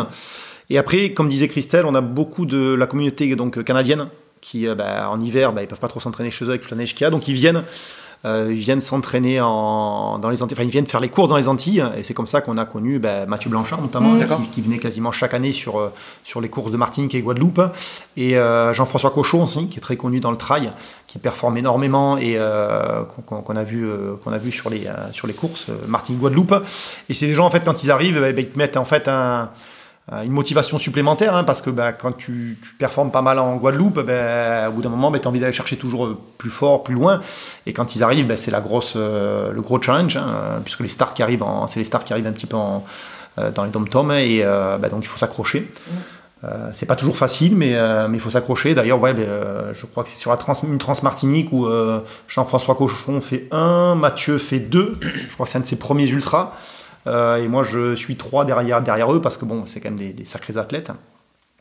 Et voilà, donc ouais, je performe pas mal. Euh, derrière, du coup, euh, ça se passe voilà, plutôt bien. Oui, même, même sur le challenge, hein, tu l'as pas gagné parce que tu le jouais pas. Mais quand tu faisais des courses sur le long, souvent, tu as bah, toujours été sur le podium. Hein. Ouais, il est, Stéphane est, très humble, hein, il reconnaît jamais. Hein, non, mais c'est vrai. Hein. Il était d'ailleurs euh, très gêné d'être invité euh, dans le podcast. Mais euh, ce à quoi je t'ai répondu, tu, tu, ne dois pas être gêné. Ouais, non, c'est vrai. Quand tu vois effectivement les invités que tu as, effectivement, des fois, il faut savoir se remettre à sa place. Et bah, aujourd'hui, j'ai 44 ans, hein, j'ai plus l'âge de performer comme j'avais 30 ans. Peut-être que j'ai commencé le travail un peu trop tard aussi. N'oublie jamais Marco, Marco, Olmo. C'est vrai, c'est vrai, c'est vrai, c'est vrai. les leçons qu'il a données à quelques-uns sur, sur les ultras, tout à fait. Mais il y en a encore. Hein. On parlait de Cédric Chavet, par exemple, 48 ans, quand tu vois ce qu'il performe, qui fait l'échappée belle. Hein, euh, ou alors encore ben, Ludovic Pomeré, cette année, euh, c'est fantastique ce qu'il fait. Donc on peut toujours, ça donne toujours une motivation de performer à un certain âge. Et même moi, en fait, hein, je m'aperçois que sur des courses, euh, ben, je suis toujours quand même très bien placé sur les podiums, alors qu'il y a quand même beaucoup de jeunes derrière qui tapent à la porte. Donc ça fait toujours plaisir. Voilà, c'est clair. Toujours plaisir. C'est clair. on va refermer un petit peu la porte Guadeloupe. avant de la refermer, allez, un vous deux, un moment à retenir de ces combien de temps? 4 ans? Deux ans. Deux ans, pardon, passé là-bas? Un moment. Un moment de trail, un moment de vie. un, moment de trail. Un moment de trail, ben, un moment de trail, c'est le volcano. C'est la victoire au volcano. C'est la victoire au volcano. Ouais. On s'y attendait pas. Non. C'est là où il a explosé. C'est arrivé. On s'y attendait. Il, a mis, euh, il avait mis une heure ou une heure et quart, je sais plus. je crois que j'ai encore le record. J'espère que quelqu'un va aller le chercher, euh, mais je crois que j'ai le record. D'avance sur, les prévisions, il est arrivé. Euh, c'était inattendu. Il n'arrêtait pas de dire c'était pas attendu, c'était pas prévu, c'était pas prévu. Et je, vais trop, je, vais trop, vite, je vais trop vite. ah, il s'y attendait pas. Hein. Mais il faisait souvent le coup. Hein. Ouais. après voilà, c'est en trail, oui. C'est là où on a commencé un petit peu en performant. Ben, pour performer, tous les athlètes de trail le savent. Hein, il faut derrière une équipe il faut une, ou une famille ou un club. Euh, mm. Moi derrière, bah, Christelle, bah, si aujourd'hui euh, ça a bien marché pendant quelques années, et si ça continue à pas trop mal marcher malgré l'âge, bah, c'est grâce quand même à Christelle. Hein. Euh, puisqu'elle est quand même là pour. je pense que c'est beaucoup de couples dans le trail. tu en as toujours un qui porte l'autre. On a mm. besoin en fait hein, de l'autre pour les ravitaillements, les encouragements. Sinon, j'aurais abandonné un petit peu plus peut-être que, qu'aujourd'hui. Aujourd'hui, j'ai qu'un seul abandon sur un, ultra. j'ai toujours fini mes, mes trails, mais, mais c'est quand même grâce à Christelle, c'est clair. Toi, Christelle, qu'est-ce que, pour revenir un petit peu sur ce sujet-là, qu'est-ce qui mm. t'apporte, Stéphane, toi, dans ta pratique euh, perso du trail? Alors, euh, déjà, quand euh, moi je m'entraîne ou quand je cours, ou, je supporte pas qu'ils me, qui, qui me disent quoi faire. Je, n'accepte pas. Salut Virginie. Des conseils. se comprend. Je n'accepte pas ces conseils, c'est pas possible. Je c'est, c'est, je sais pas, c'est parce que c'est mon mari, hein, donc euh, il Et encore, c'est pire si, si, imagine, il devient coach un jour. Ah, mais non, mais je. Imagine. J'ai essayé, c'est terminé, c'est plus possible. Hier encore, elle faisait la planche, elle avait le cul à 3 mètres en haut. Je lui ai dit baisse et je me suis fait tuer. Et ça, on est tous pareils. ah, je peux pas, je peux pas. Je pas. Le, truc, c'est qu'en fait, Steph, il a des capacités, il ne s'en rend pas compte, il a des capacités physiques euh, que nous, on n'a pas. Donc oui, lui, il va te faire 4 minutes de planche. Hmm. Toi, tu fais 30 secondes, tu es au bout de ta vie, tu as les fesses euh, au zénith. Et lui, il est là, il discute. Mais non, c'était très compliqué. Donc, euh, Mais qu'est-ce qu'il t'apporte Qu'est-ce qu'il m'apporte? Ce qu'il m'apporte, c'est que Steph, il a un mental euh, tu peux pas lui enlever. C'est le gars, il ira toujours au bout, il mm. se fera mal, il, va aller, euh, il se fait mal, il se plaint jamais. Mm. Il se plaint jamais, contrairement à moi. Ça t'inspire toi de ça? Ce qui m'inspire, non, oui. elle se plaint toujours. non, mais ce qui m'inspire chez lui, c'est cette euh, quand je le vois l'hiver sortir, faire ses, euh, faire ses, ses, entraînements, il fait froid, il gèle, il, il y va, il est, il s'arrête, il est jamais arrêté par quoi que ce soit, sauf malheureusement par la blessure. Mm. Il a un mental, il va toujours au bout de ce qu'il entreprend. Euh, moi, j'apprends au fil des ans à, à être comme ça. Je n'étais pas avant, et c'est lui qui m'apprend à l'être parce que il part du principe que quand on se donne un objectif, on y va, on va jusqu'au bout. Mhm. L'abandon n'est pas une option. Ça, moi, euh, et avec les greens, c'est, un peu notre hymne. Euh, l'abandon, c'est pas une option, sauf vraiment sur blessure. Euh, il, m'apprend à, nous dépasser. Mhm. C'est-à-dire, tu me demandais, euh, moi, au, travail où j'en suis, j'ai commencé par du 7. Maintenant, quand je vois que je m'inscris sur un 55, mais mhm. jamais j'aurais pensé faire ça. Et je suis persuadée que je peux y arriver. Bien sûr. Donc, c'est, cette volonté qu'il a, c'est, ce mental mhm. que, peu que peu ont.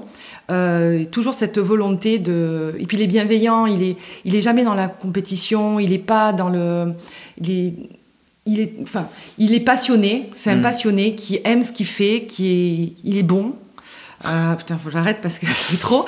Mais euh, non, voilà, c'est vraiment quelqu'un de bon qui, euh, qui, qui, vit, qui fait sa passion, mhm. euh, qui est une passion ben, qu'on partage, hein, qui, est, qui, qui, partage, qui fait partie, qui est dans la nature, qui est dans, le, dans l'échange. Mhm. Et euh, voilà ce qu'il m'apporte. Il m'apporte le, le, dépassement de soi. Il me pousse au cul quand j'ai pas envie de faire un entraînement, parce qu'il pleut, parce qu'il fait, il fait froid. Ben, lui, il me dit allez, on y va. Mhm. Il est toujours positif, il se plaint jamais il se plaint jamais. Et même dans les courses, quand il fait ses courses et que je suis là pour le soutenir, je le pousse, je le pousse et euh, il arrête, il abandonnera pas. C'est ça qui me, qui me transcende en fait. Et j'en connais peu des comme lui. Par des, les, ultra-trailers, hein, mm. c'est même ceux qui finissent, juste le fait de finir une course, mais c'est de se faire mal, de passer au autre la douleur. Mm. ça, c'est quelque chose que j'ai appris avec lui. Je ne pensais pas que c'était possible. Et tout est dans la tête, quoi. Donc c'est intéressant de développer ce côté-là.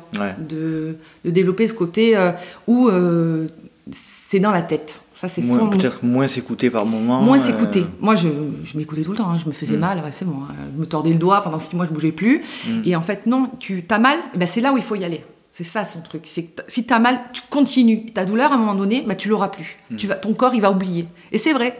En course, tu as mal.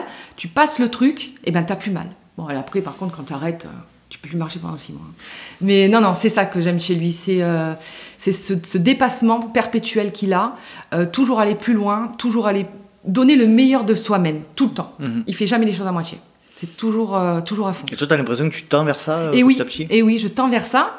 Et je pensais pas en être capable. Mhm. Je pensais pas en être capable. Moi, je, je courais je courais parce qu'il courait finalement, parce que voilà, c'était, euh, ça correspondait ah, C'est intéressant ça. Tu courais parce qu'il courait Ouais, je courais parce qu'il courait. Pas fondamentalement parce que tu en avais envie ou ça te plaisait? Si Non, au début, au début, ça me plaisait pas de courir. Je te disais, au début, quand, euh, quand tu es à l'école, quand tu es à l'armée, il faut courir. Quand tu es en groupe là, c'est pas intérêt. Enfin, il n'y a pas d'intérêt.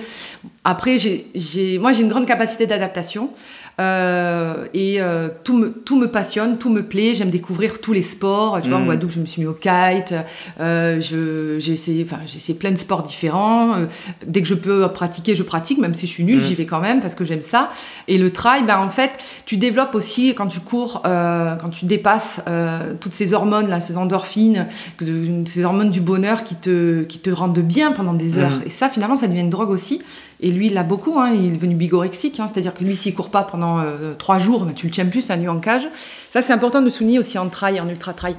C'est que les coureurs de trail, tu peux pas les arrêter de courir. C'est s'ils s'arrêtent sur blessure, c'est très compliqué. Mm. Euh, il l'a vécu, euh, il a arrêté pendant six mois, je crois, quand tu t'es pété le genou. Euh, trois semaines avant l'UTMB, hein, c'était euh, terrible. Hein. Il Mm. s'est pas plaint pendant six mois. Il a pas couru, il a pas fait de sport pendant six mois. Il ne s'est pas plaint. Et euh, bon, bah, après voilà, il a recommencé, il a repris, il- ça se passe très bien. Mais euh, non, moi, j'étais pas vouée à faire du trail du tout. Mhm. Mais j'ai trouvé mon compte euh, et je m'aperçois aujourd'hui qu'en vieillissant peut-être aussi, euh, j'ai des objectifs qui... Tu te prends au jeu, quoi. Ah ouais, ouais, carrément. Carrément. Parce que ça correspond à mes valeurs aussi, hein, de, de partage, d'échange, de nature, de, Mhm. de... Moi, je suis pas dans la compétition, je sais très bien que je ferai jamais de podium.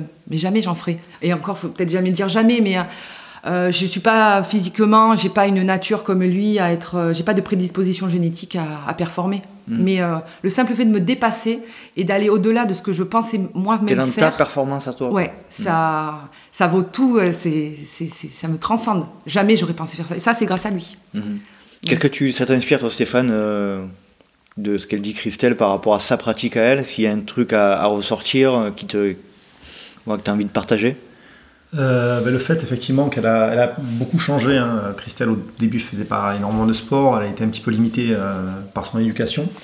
Et euh, la voir maintenant effectivement se donner de plus en plus d'objectifs. Alors des objectifs de, finisher et je trouve ça fantastique parce que clairement c'est finir un ultra, finir un trail c'est déjà très beau euh, plutôt que de rester sur le canapé à regarder la télé.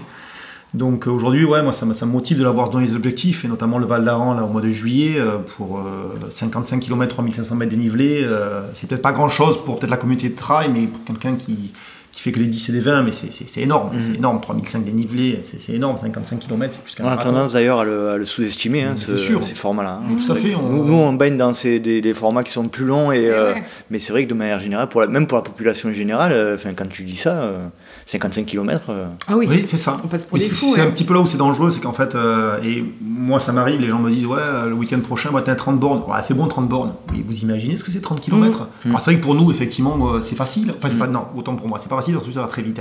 C'est court, mais 30 km, c'est 30 bornes, quoi. C'est c'est- c'est costaud, 30 Mhm. bornes. Donc euh, quelqu'un qui court beaucoup moins, qui s'entraîne beaucoup moins, 30 bornes, c'est c'est- c'est- c'est- c'est énorme, c'est Ouais, un mur. oui. c'est-. Donc voilà, aujourd'hui, qu'elle se, qu'elle se fixe l'objectif, moi je trouve ça très valeureux, elle s'y prépare, euh, à faire du bon renfort euh, by Fartlek. Euh, donc, euh, donc franchement, avec, non, une belle planche. Avec une bien belle planche au Bien zénith. droite. Non, j'ai trop mal. trop mal. donc, non, non, non, c'est- génial, c'est Ouais, y génial. ça, et je suis sûr qu'elle va y arriver, même Oui. si elle arrive, parce que les barrières horaires sont assez serrées quand même sur le Val d'Aran. Même si elle arrive, qu'elle finit avec, avant les barrières horaires, bah, ce sera déjà Mhm. magnifique. C'est voilà, le fait de finir son premier 55 km. J'espère qu'elle y prendra du plaisir, parce qu'aujourd'hui elle n'a pas fait plus de 25, et donc il y a un cap à passer. Euh, mais je pense que je pense que ça va bien se passer, qu'elle va s'éclater. Il y, a, il y a une chose dont on n'a pas parlé et qui a été euh, un, très, un, bon, un gros événement pour moi en trail. C'est cette année, on est parti au Pérou Mhm. euh, pendant une semaine. On a fait un ultra trail en étapes Ouais, avec euh, Christophe Le Sceau, Ouais. qui organise des séjours euh, partout dans le monde. Et euh, Stéphane s'était inscrit dessus. Il m'avait demandé, ça te dérange Moi à l'époque, bah non, vas-y, il n'y a pas de problème. Moi, je pensais absolument pas y aller. C'est euh, ma patronne, quand je lui ai dit que mon mari partait euh, 15 jours au Pérou, elle me dit, mais vous y allez pas? Je dis, bah non, je suis incapable de faire 20 bornes par jour avec tant de dénivelé. Enfin, moi, je ne Mm. vais pas faire ça. Elle m'a dit, vous allez y aller Donc, elle m'a quasi obligée à y aller. Génial. Et je lui ai dit, bah tiens, je vais venir avec toi. Il dit, mais c'est pas possible. Ah si, si, je vais venir avec toi. Lui, il était déjà parti, Christophe Le Sceau, au Canada Ouais. dans un autre format, mais très très compliqué. Et là, on est parti au Pérou. Et euh, on a fait, on a rencontré des gens formidables. J'ai rencontré Christophe Lusso, qui est quelqu'un d'extraordinaire. Et on a fait 10 jours de, de trail en étape, euh, à 4000 d'altitude. euh, en- dans le froid, Euh, euh, euh, c'était un, c'était une, un- c'était un, comment dire, un- une étape, euh, pas une étape, mais une, un moment d'échange et de partage avec des gens extraordinaires qui étaient comme nous, qui venaient des quatre coins de la France et de la Suisse, euh, qui on a partagé ça. Et j'ai réussi à le faire. Mhm. Et jamais, mais j'ai souffert. hein. J'ai Ouais. souffert de l'altitude, euh, j'ai souffert euh, de la distance, des dénivelés, mais on s'est tous. Et j'ai réussi. Mhm. Et ça, euh, ça a été l'une de. C'est ma plus grande fierté en trail, euh, c'est d'avoir pu aller euh, là où jamais j'aurais pensé aller. Mhm. Et sur des. c'est- Sans ma, sans ma directrice qui m'aurait pas poussé, sans euh, Christophe Lesso qui m'a dit mais t'inquiète on adaptera. Mhm. Euh, en fait je pense qu'en trail quand on, on, on- on se met, on se met des barrières, mais tout est possible. Et c'est ça qui est beau dans ce sport, c'est Mhm. que tout est possible. Si je me mets au foot, je ferai jamais euh, une finale de Coupe du Monde, c'est impossible. Mais par contre, quand tu fais du trail, tu peux un jour dans ta vie faire un 50, Mhm. un 60, un 120. Aujourd'hui encore, je dis que c'est impossible que je fasse de l'ultra, mais pourquoi pas hein? Tout est possible en fait.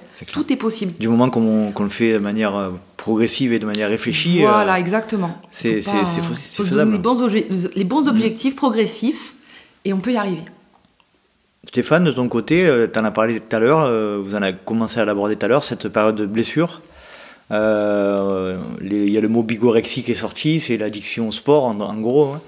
Euh, toi, cette période-là, est-ce que tu peux rentrer un peu plus dans le détail, euh, les circonstances qui, euh, qui ont amené cette blessure et comment tu as, géré tout ça? Alors la blessure, c'est toujours, ça fait partie du monde du sportif, surtout en vieillissant.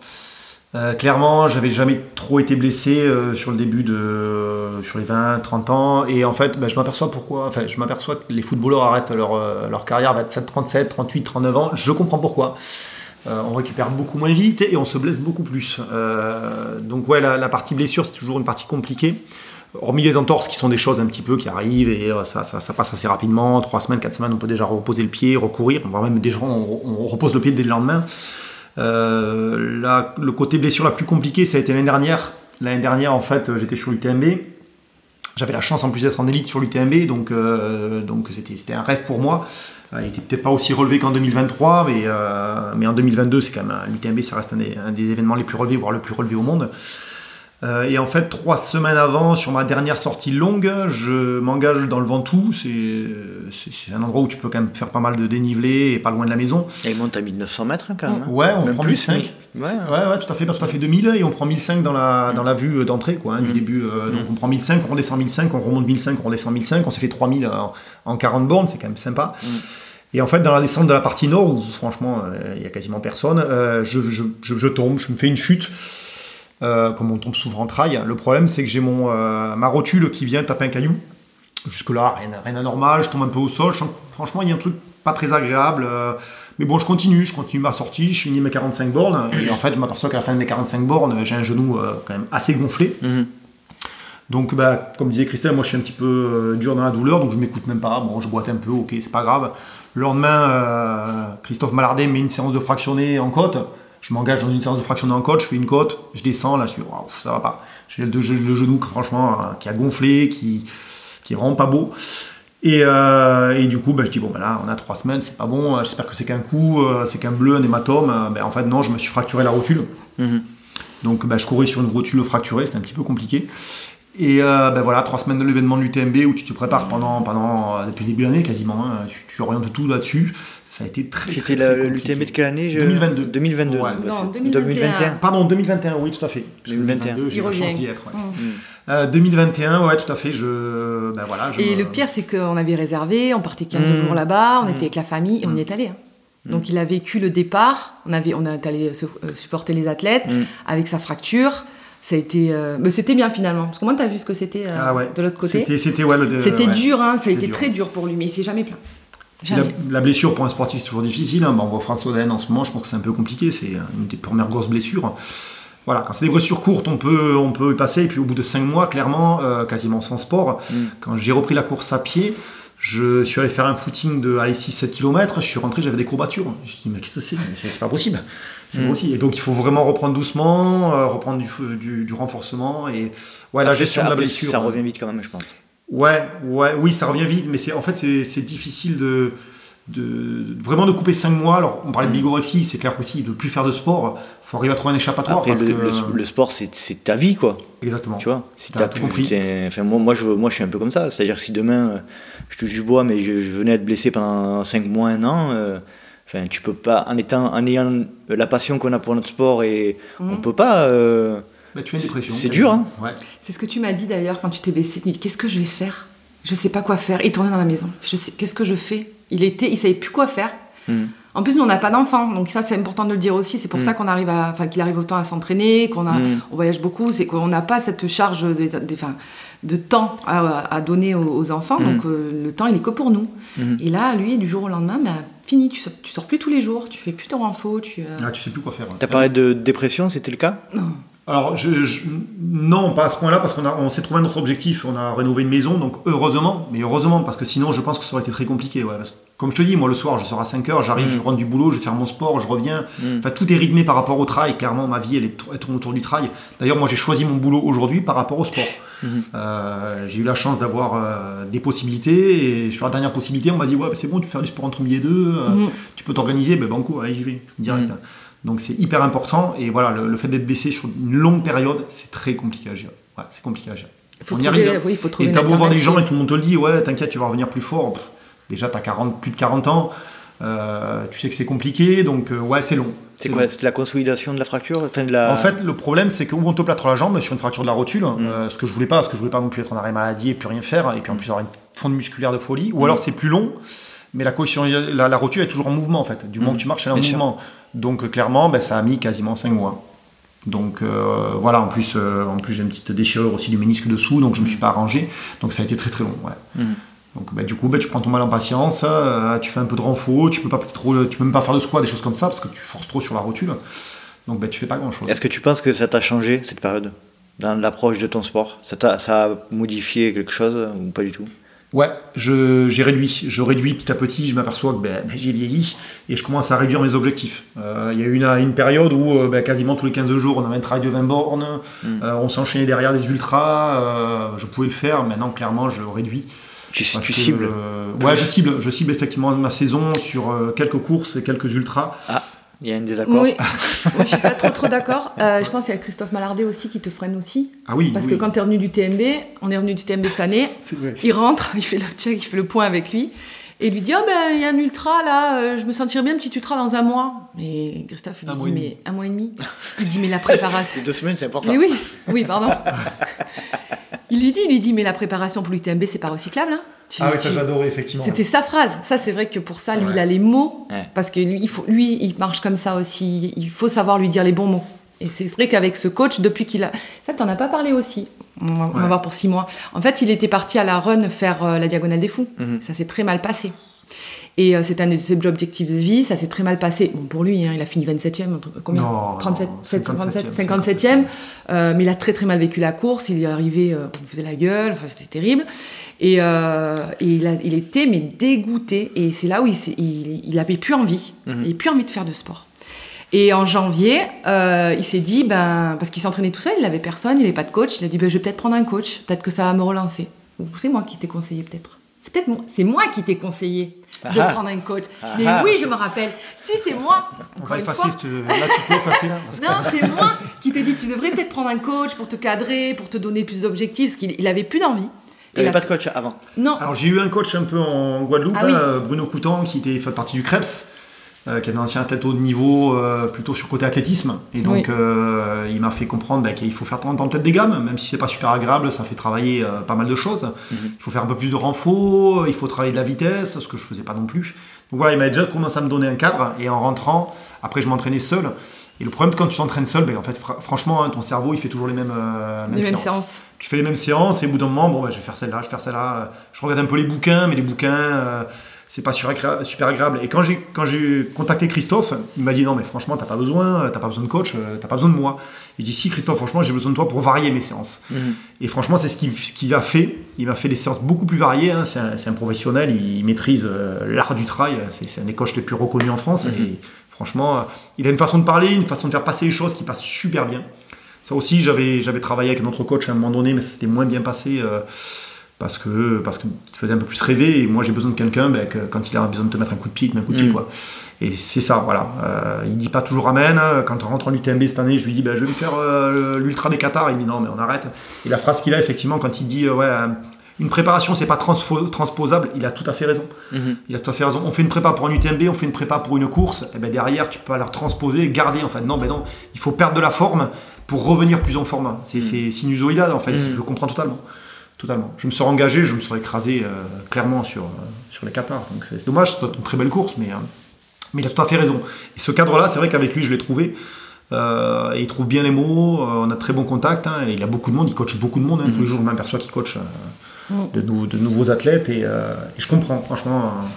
il est vraiment top. La, la communauté Fartech qui vient de s'agrandir d'ailleurs, hein, puisque Christelle, euh, son objectif, elle va le préparer avec Yann, Yann Alarcon. Yann Alarcon ouais. Voilà.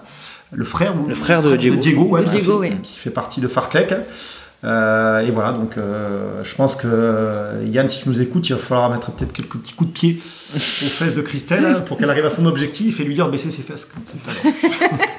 On salue l'équipe Fartlek et Diego et Christophe qui sont passés dans le podcast sur le, livre Fit Run Challenge, il me semble.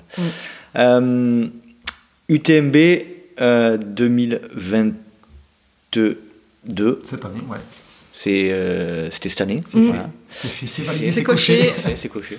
Euh, déjà, premièrement, euh, ça représente quoi pour toi l'UTMB Tu parlais de, de, la diagonale des foot à l'heure, tu disais que c'était un, un, objectif de vie. Est-ce que c'était le cas pour, pour l'UTMB Et est-ce que tu es satisfait de ta prestation sur l'édition 2022 alors quand j'ai commencé le trail, euh, et clairement quand on, je pense que pour tout trailleur, quand on voit la Diagonale des Fous et l'UTMB, c'est les deux événements majeurs quand on est français qui sont connus depuis des années.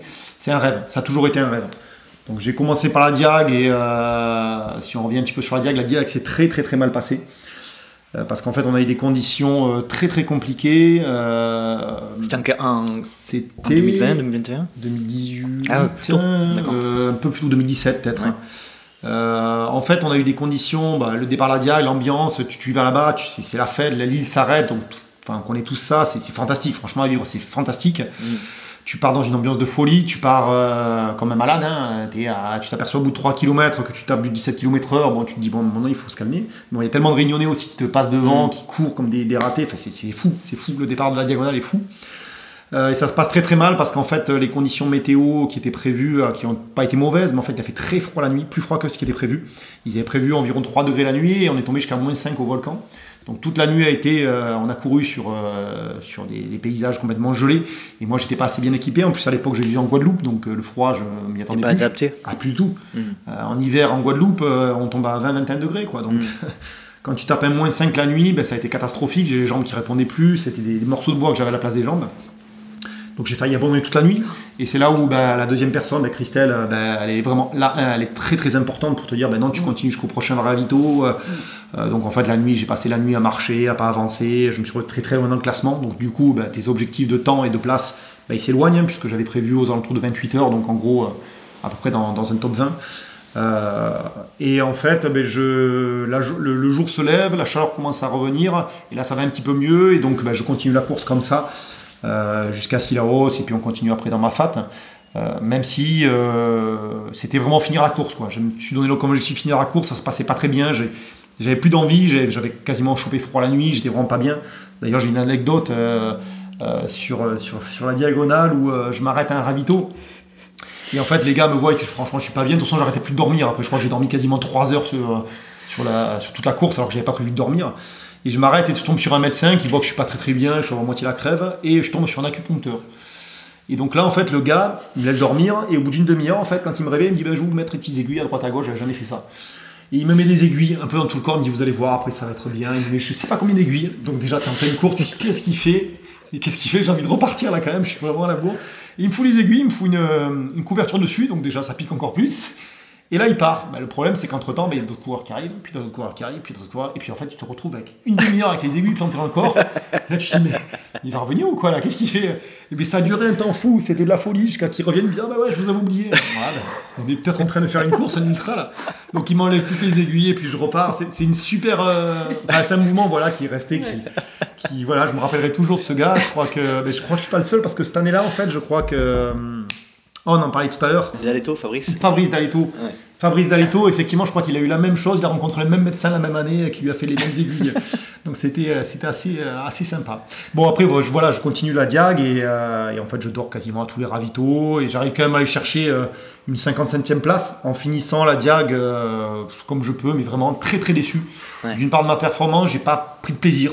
Oh c'est pour ça que l'année prochaine j'aimerais bien y revenir pour prendre un petit peu plus de plaisir. Mais ça a été une gros, un gros échec. Voilà, Diagonale était un gros gros échec. Pour lui. Pour moi. Mais j'avais. Parce que tu l'as fini, tu fais un bon temps, tu fais une place que des gens, mais ils rêvent, jamais ils arriveront à faire. Et toi, tu dis, c'est un échec. Parce bah, que voilà, c'est toujours plus, toujours plus loin, toujours plus haut. C'est. Euh, C'est Et ça, c'est de toute façon, la diagonale, je la finis parce que Christelle, hein, parce que sinon, je la finis pas, Ah hein, ouais, clairement. c'est hein. l'une des courses où je l'ai le plus euh, tiré. C'était, mais j'ai- j'ai cru que j'allais pas y arriver. Ah ouais. Ah ouais, ouais, ouais. Alors moi, je l'engueule tout le temps. Hein, c'est... Je l'engueule tout le temps euh, sur, les... sur les ultras pour le pousser.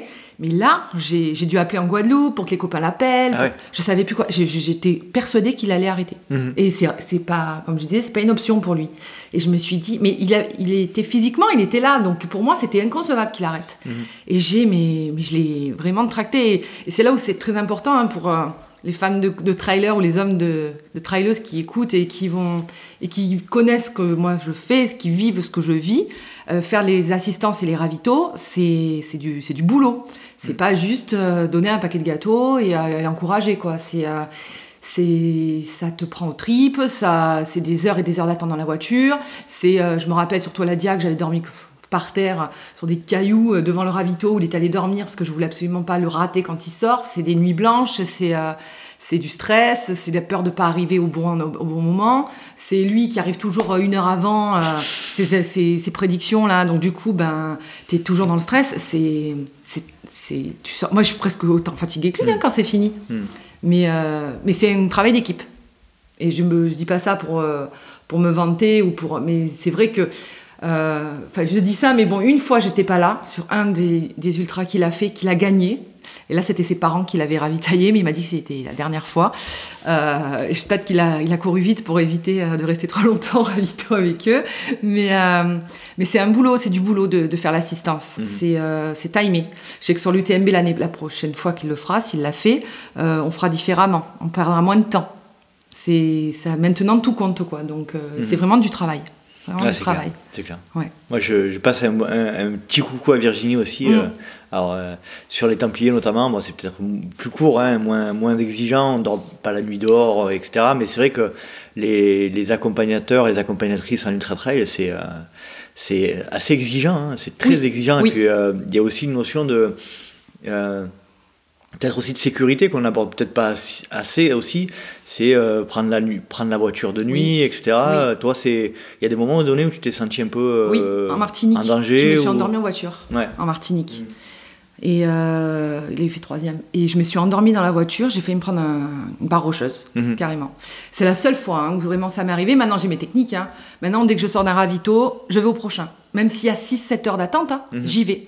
Alors lui, il comprend pas. Il me dit non, mais t'attends de rentrer dormir. Je dis non, je dors pas, parce que de toute façon, je dormirai pas. Mhm. Donc, euh, à un moment donné, on avait une petite camionnette, je dormais la... on l'avait aménagée, je dormais dans la camionnette. Mhm. Euh, mais voilà, pour, euh, pour être toujours en sécurité aussi, pour pas rouler comme une folle, pour, pour être sécure et, et être en forme. Et voilà, et puis a du café, c'est. c'est... Et ça te plaît? Ouais, ouais, ça me plaît, hein, ça peut paraître fou, parce que finalement, tu te dis, mais il peut se débrouiller tout seul, les gens qui comprennent pas des fois. hein. Mm. Mais euh, ouais, ça me plaît, ça me plaît de, de participer à. T'as l'impression de faire partie du truc, quoi. Ah oui, ah oui, moi je le dis, on est une équipe. Mhm. On est une équipe. Et souvent, quand euh, pour le taquiner, je lui dis, hein, euh, on est une équipe. C'est, tu vas-y, ben, va le faire tout seul ton euh, Tu vas voir si tu vas faire pareil. Alors, sais très bien qu'il est capable de faire sans moi. Bien sûr qu'il est capable de faire sans moi. Mais c'est pas pareil. Non, c'est pas pareil. Parce que euh, ça fait du bien, je pense, aux, aux- aux gars qui courent, de savoir que à tel endroit, c'est so- une personne de sa team ou sa compagne ou son Mm. compagnon l'attend. Euh, il s'occupe de rien. Il arrive, je lui enlève ses gourdes, je lui remets ses gourdes. Les plats sont chauds, les plats sont préparés. J'anticipe tout ce qu'il veut. Je connais. Je, je le connais par cœur, donc je sais Mm. exactement les mots à, à donner, ce qu'il faut pas faire. Moi, je suis un peu trop prévenante par mon métier. Je suis un peu trop, je, je le couvre un peu trop, donc euh, ça, faut que j'apprenne à, à libérer un petit peu parce que du coup, il perd du temps. On a, on a passé trop de temps à l'UTMB. euh, à un moment donné, je crois qu'on a fait une- un, un- de 12 minutes, Mm. bon, ce qui paraît très peu, hein, mais euh, lui, sur à son niveau, c'est trop. Mhm. C'est trop 12 minutes. Quand on a regardé avant, je suis putain 12 minutes, mais parce que voilà, je voulais qu'il soit bien, je voulais. Maintenant, non, maintenant ça va être coupé au cul, je change ses gourdes et puis voilà quoi. Ah, mais il me fait faire des soupes. Non, mais par contre, voilà, il faut, des fois il abuse. hein. Il me fait faire des soupes de pâtes. Et il faut que la pâte, elle soit pas trop cuite. Il m'a fait faire des purées, il m'a fait faire. euh, C'était des, des- des- de la cuisine. Maintenant, voilà, plus ça va et plus je sais, on sait ce qu'il aime, on sait ce qu'il aime pas. Euh, on sait quand il faut du chaud, quand il faut pas du chaud, on s'équipe. Enfin, c'est. Non, ça me plaît, ouais, ça me plaît. Mais je pense que ça fait aussi partie de, de mon métier. Ouais. Parce que moi, je suis dans le soin, je, suis dans le, je prends soin des gens. Euh, moi, le côté humain est très important dans Mhm. tout, dans ma vie, dans ma vie professionnelle. Et, euh, et m'occuper de lui en trail, c'est comme si je m'occupais d'un patient euh, Mhm. en soin. Donc euh, c'est ce Ouais, il y côté. a un peu la même relation. hein. Sauf que le patient, Oui. je, je lui parle pas mal. Enfin, je, lui parle pas mal. je le coucoune vraiment. Lui, euh, lui, je lui mets des coups de pied au cul, quoi. Je le- je l'engueule, je, le, je le pousse, je lui crie dessus. Je... Ouais. Mes patients, je suis gentille avec Ça, eux. ça quand tu parles comme ça, ça me fait penser à Alix avec Mathieu euh, Blanchard. Ouais, c'est un peu ça. Quand je la tu t'es vois, ouais. reconnu oui, un peu oui, dans, oui. ce- oui, oui, oui, dans bien cette relation-là? Oui, oui, oui. Je la, oui, oui, bien sûr.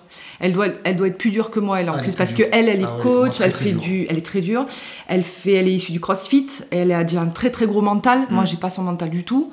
Euh, Et dans l'aspect euh, euh, utilisation des bons mots, etc., je Ouais. pense qu'il y a beaucoup à apprendre Ouais. de ce qu'elle fait, c'est-à-dire que euh, il n'y a pas de fioriture, quoi. Il n'y a pas de. Non. C'est tac, tac, tac, non, tac. voilà. Je pense que ça, ce- c'est effectivement. Exactement. Elle a pas ce côté cocooning que moi Mm. j'ai de, de prendre soin, de cocooner. Elle fait pas ça. Elle est dure, elle est coach, elle est. Mm. Mais je pense que c'est- en fait, c'est- ce que tu as peut-être aussi. Euh, t'as pas besoin d'être cocooné, en fait.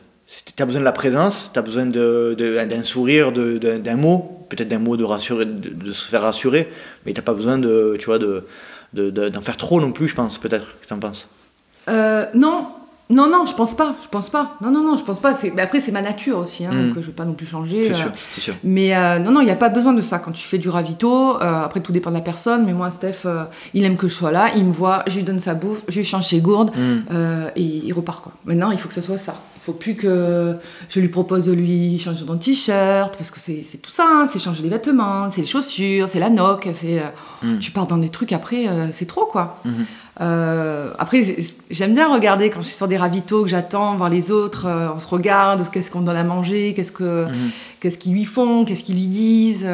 Mais non, après, ouais, à chaque, ultra, en fait, t'apprends à, à- Même moi, en fait, c'est pas un métier, hein, mais euh, c'est fait partie du jeu. C'est lui, il court, euh, moi, je, moi, je ravitaille. Et c'est un, un boulot aussi, en à part entière, de ravitailler un, un mec sur un ultra, à son niveau, Ce en qui est sympa, c'est que de temps en temps, sur certaines courses, effectivement, vous vous retrouvez. Ouais. euh, Il y a eu un moment donné où euh, tu tournais pas mal avec les parents de Sylvain Court. Avant Oui. qu'il soit avec sa chérie. Ouais, Euh, on se retrouvait souvent et il y avait les parents de Sylvain et vous faisiez ouais on fait des ravitaux ensemble, ou Mm. bah, la femme de Daletto, tout ça. Enfin, c'est des, des gens qu'on retrouve et, et on, on- c'est marrant parce qu'on vit toutes les mêmes galères. Donc, on est là à attendre dans le froid, euh, Mhm. dans le vent, euh, on papote. euh, non, c'est c'est sympa. C'est cet échange-là que j'aime, ce côté humain aussi que j'aime. Quand tu cours, ou que tu fasses les ravitaux, que tu fasses le, le, le crew, tu as toujours cet échange et ces relations humaines que tu as en trail, que tu pas forcément dans les autres euh, sports. Et puis, il faut pas se mentir, il y a l'aspect compète aussi. Tu, Oui. sais que ton, tu sais que ton mari, il est, euh, il est bien placé, il, est, euh, il fait une belle perf ou quoi ça te, ça te fait quoi, toi? Moi, je, je suis très fière de lui. Mm. Je suis très fière de lui, mais euh, alors moi j'aime bien qu'il arrive devant parce que comme ça, ça m'évite d'attendre trop longtemps aussi. Et maintenant, j'en viens à me dire que j'aimerais bien qu'il arrête de faire des podiums pour éviter d'attendre des podiums à la fin, tu vois, parce que des fois c'est long. Mais ce, que euh, tu, ga- ce que tu gagnes euh, en attente au ravito, tu le perds à- à- après la voilà, course. voilà. Mais euh, non, non, je suis très fière de lui. Moi, je suis pas pour euh, les podiums. Moi, ce que je veux, c'est qu'il se dépasse. Mm. Je veux qu'il aille au-delà de ce qu'il veut faire, au-delà de ce qu'il pense faire, et qu'il arrive et qu'il ait pris du plaisir. C'est toujours la, première question, la première chose que je lui demande, c'est est-ce que tu t'es régalé C'est tout ce que je veux, c'est ça. Je veux pas qu'il me dise euh, oh ouais non c'était mou, oh non non. Je veux qu'il aille au-delà de, de ses attentes et euh, qu'il soit content, qu'il soit heureux quoi, tout simplement, qu'il soit content de lui et participer à ça. Moi ça me, je suis contente aussi. Mais l'objectif de, de podium, de, de, de timing, c'est pas C'est pas, un- pas la priorité. C'est pas la priorité. non, parce que finalement, quand il me donne un objectif, il me dit Ouais, je voudrais la faire en 20 il, est, il est très humble, donc il me dit Je vais le faire, je sais pas, en 20 heures.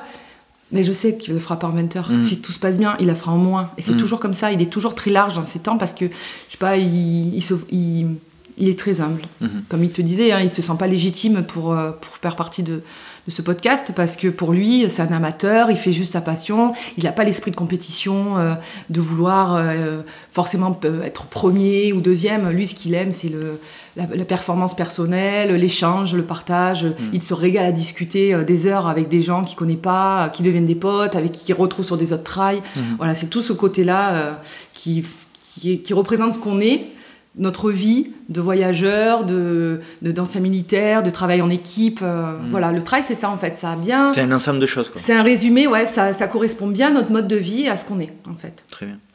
Euh, en parlant d'humilité, moi, ça me rend humble aussi que quelqu'un d'humble soit euh, gêné d'être invité dans mon podcast. Tu vois ce que je veux dire? C'est-à-dire que moi, je suis autant gêné que toi, tu sois gêné de venir dans mon podcast que moi, que tu sois gêné de. Voilà, T'as compris? On va arrêter d'être gêné, on va se lâcher là. Allez, c'est parti. je, suis, je suis très gêné que, que Stéphane Echen soit gêné de venir dans mon ah podcast. Ah euh, un petit retour sur l'UTMB, euh, raconte-nous un petit peu le, film de, ton, de ta course. Euh, L'UTMB, ben, ça a été un rêve. Ça a été le rêve, alors pas forcément dans la performance, mais ça a été. je, franchement, je, je, motive tout coureur, tout trailer à prendre le départ de l'UTMB.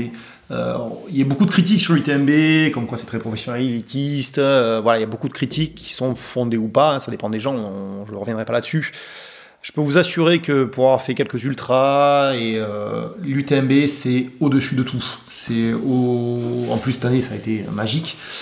Euh, l'ambiance qu'a l'UTMB, euh, l'ambiance des 30 premiers kilomètres de l'UTMB, je me rappellerai toute ma vie.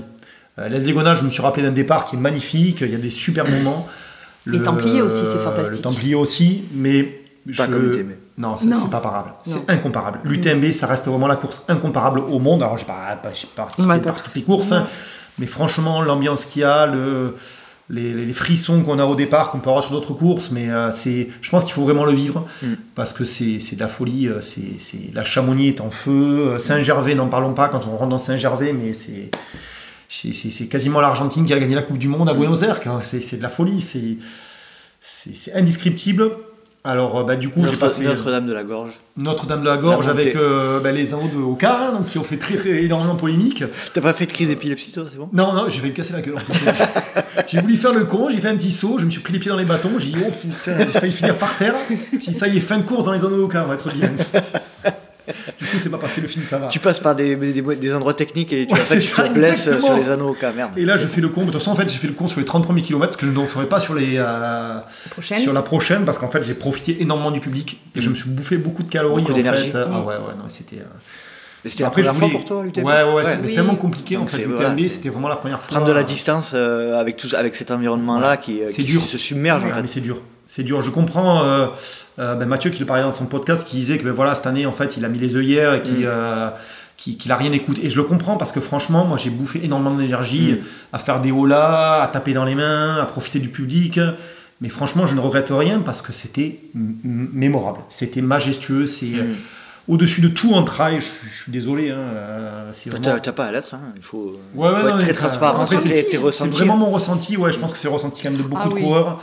Mais même nous, de l'autre côté. Hein. C'est bah une fête, mais euh, c'est fantastique. Voilà, l'organisation, c'est hyper bien rodé. Euh, pareil, on a beau les navettes, etc. On a beau critiquer. Tout est parfait. Tout est bien rodé, que ce soit côté côté organisation, côté ravitaillement.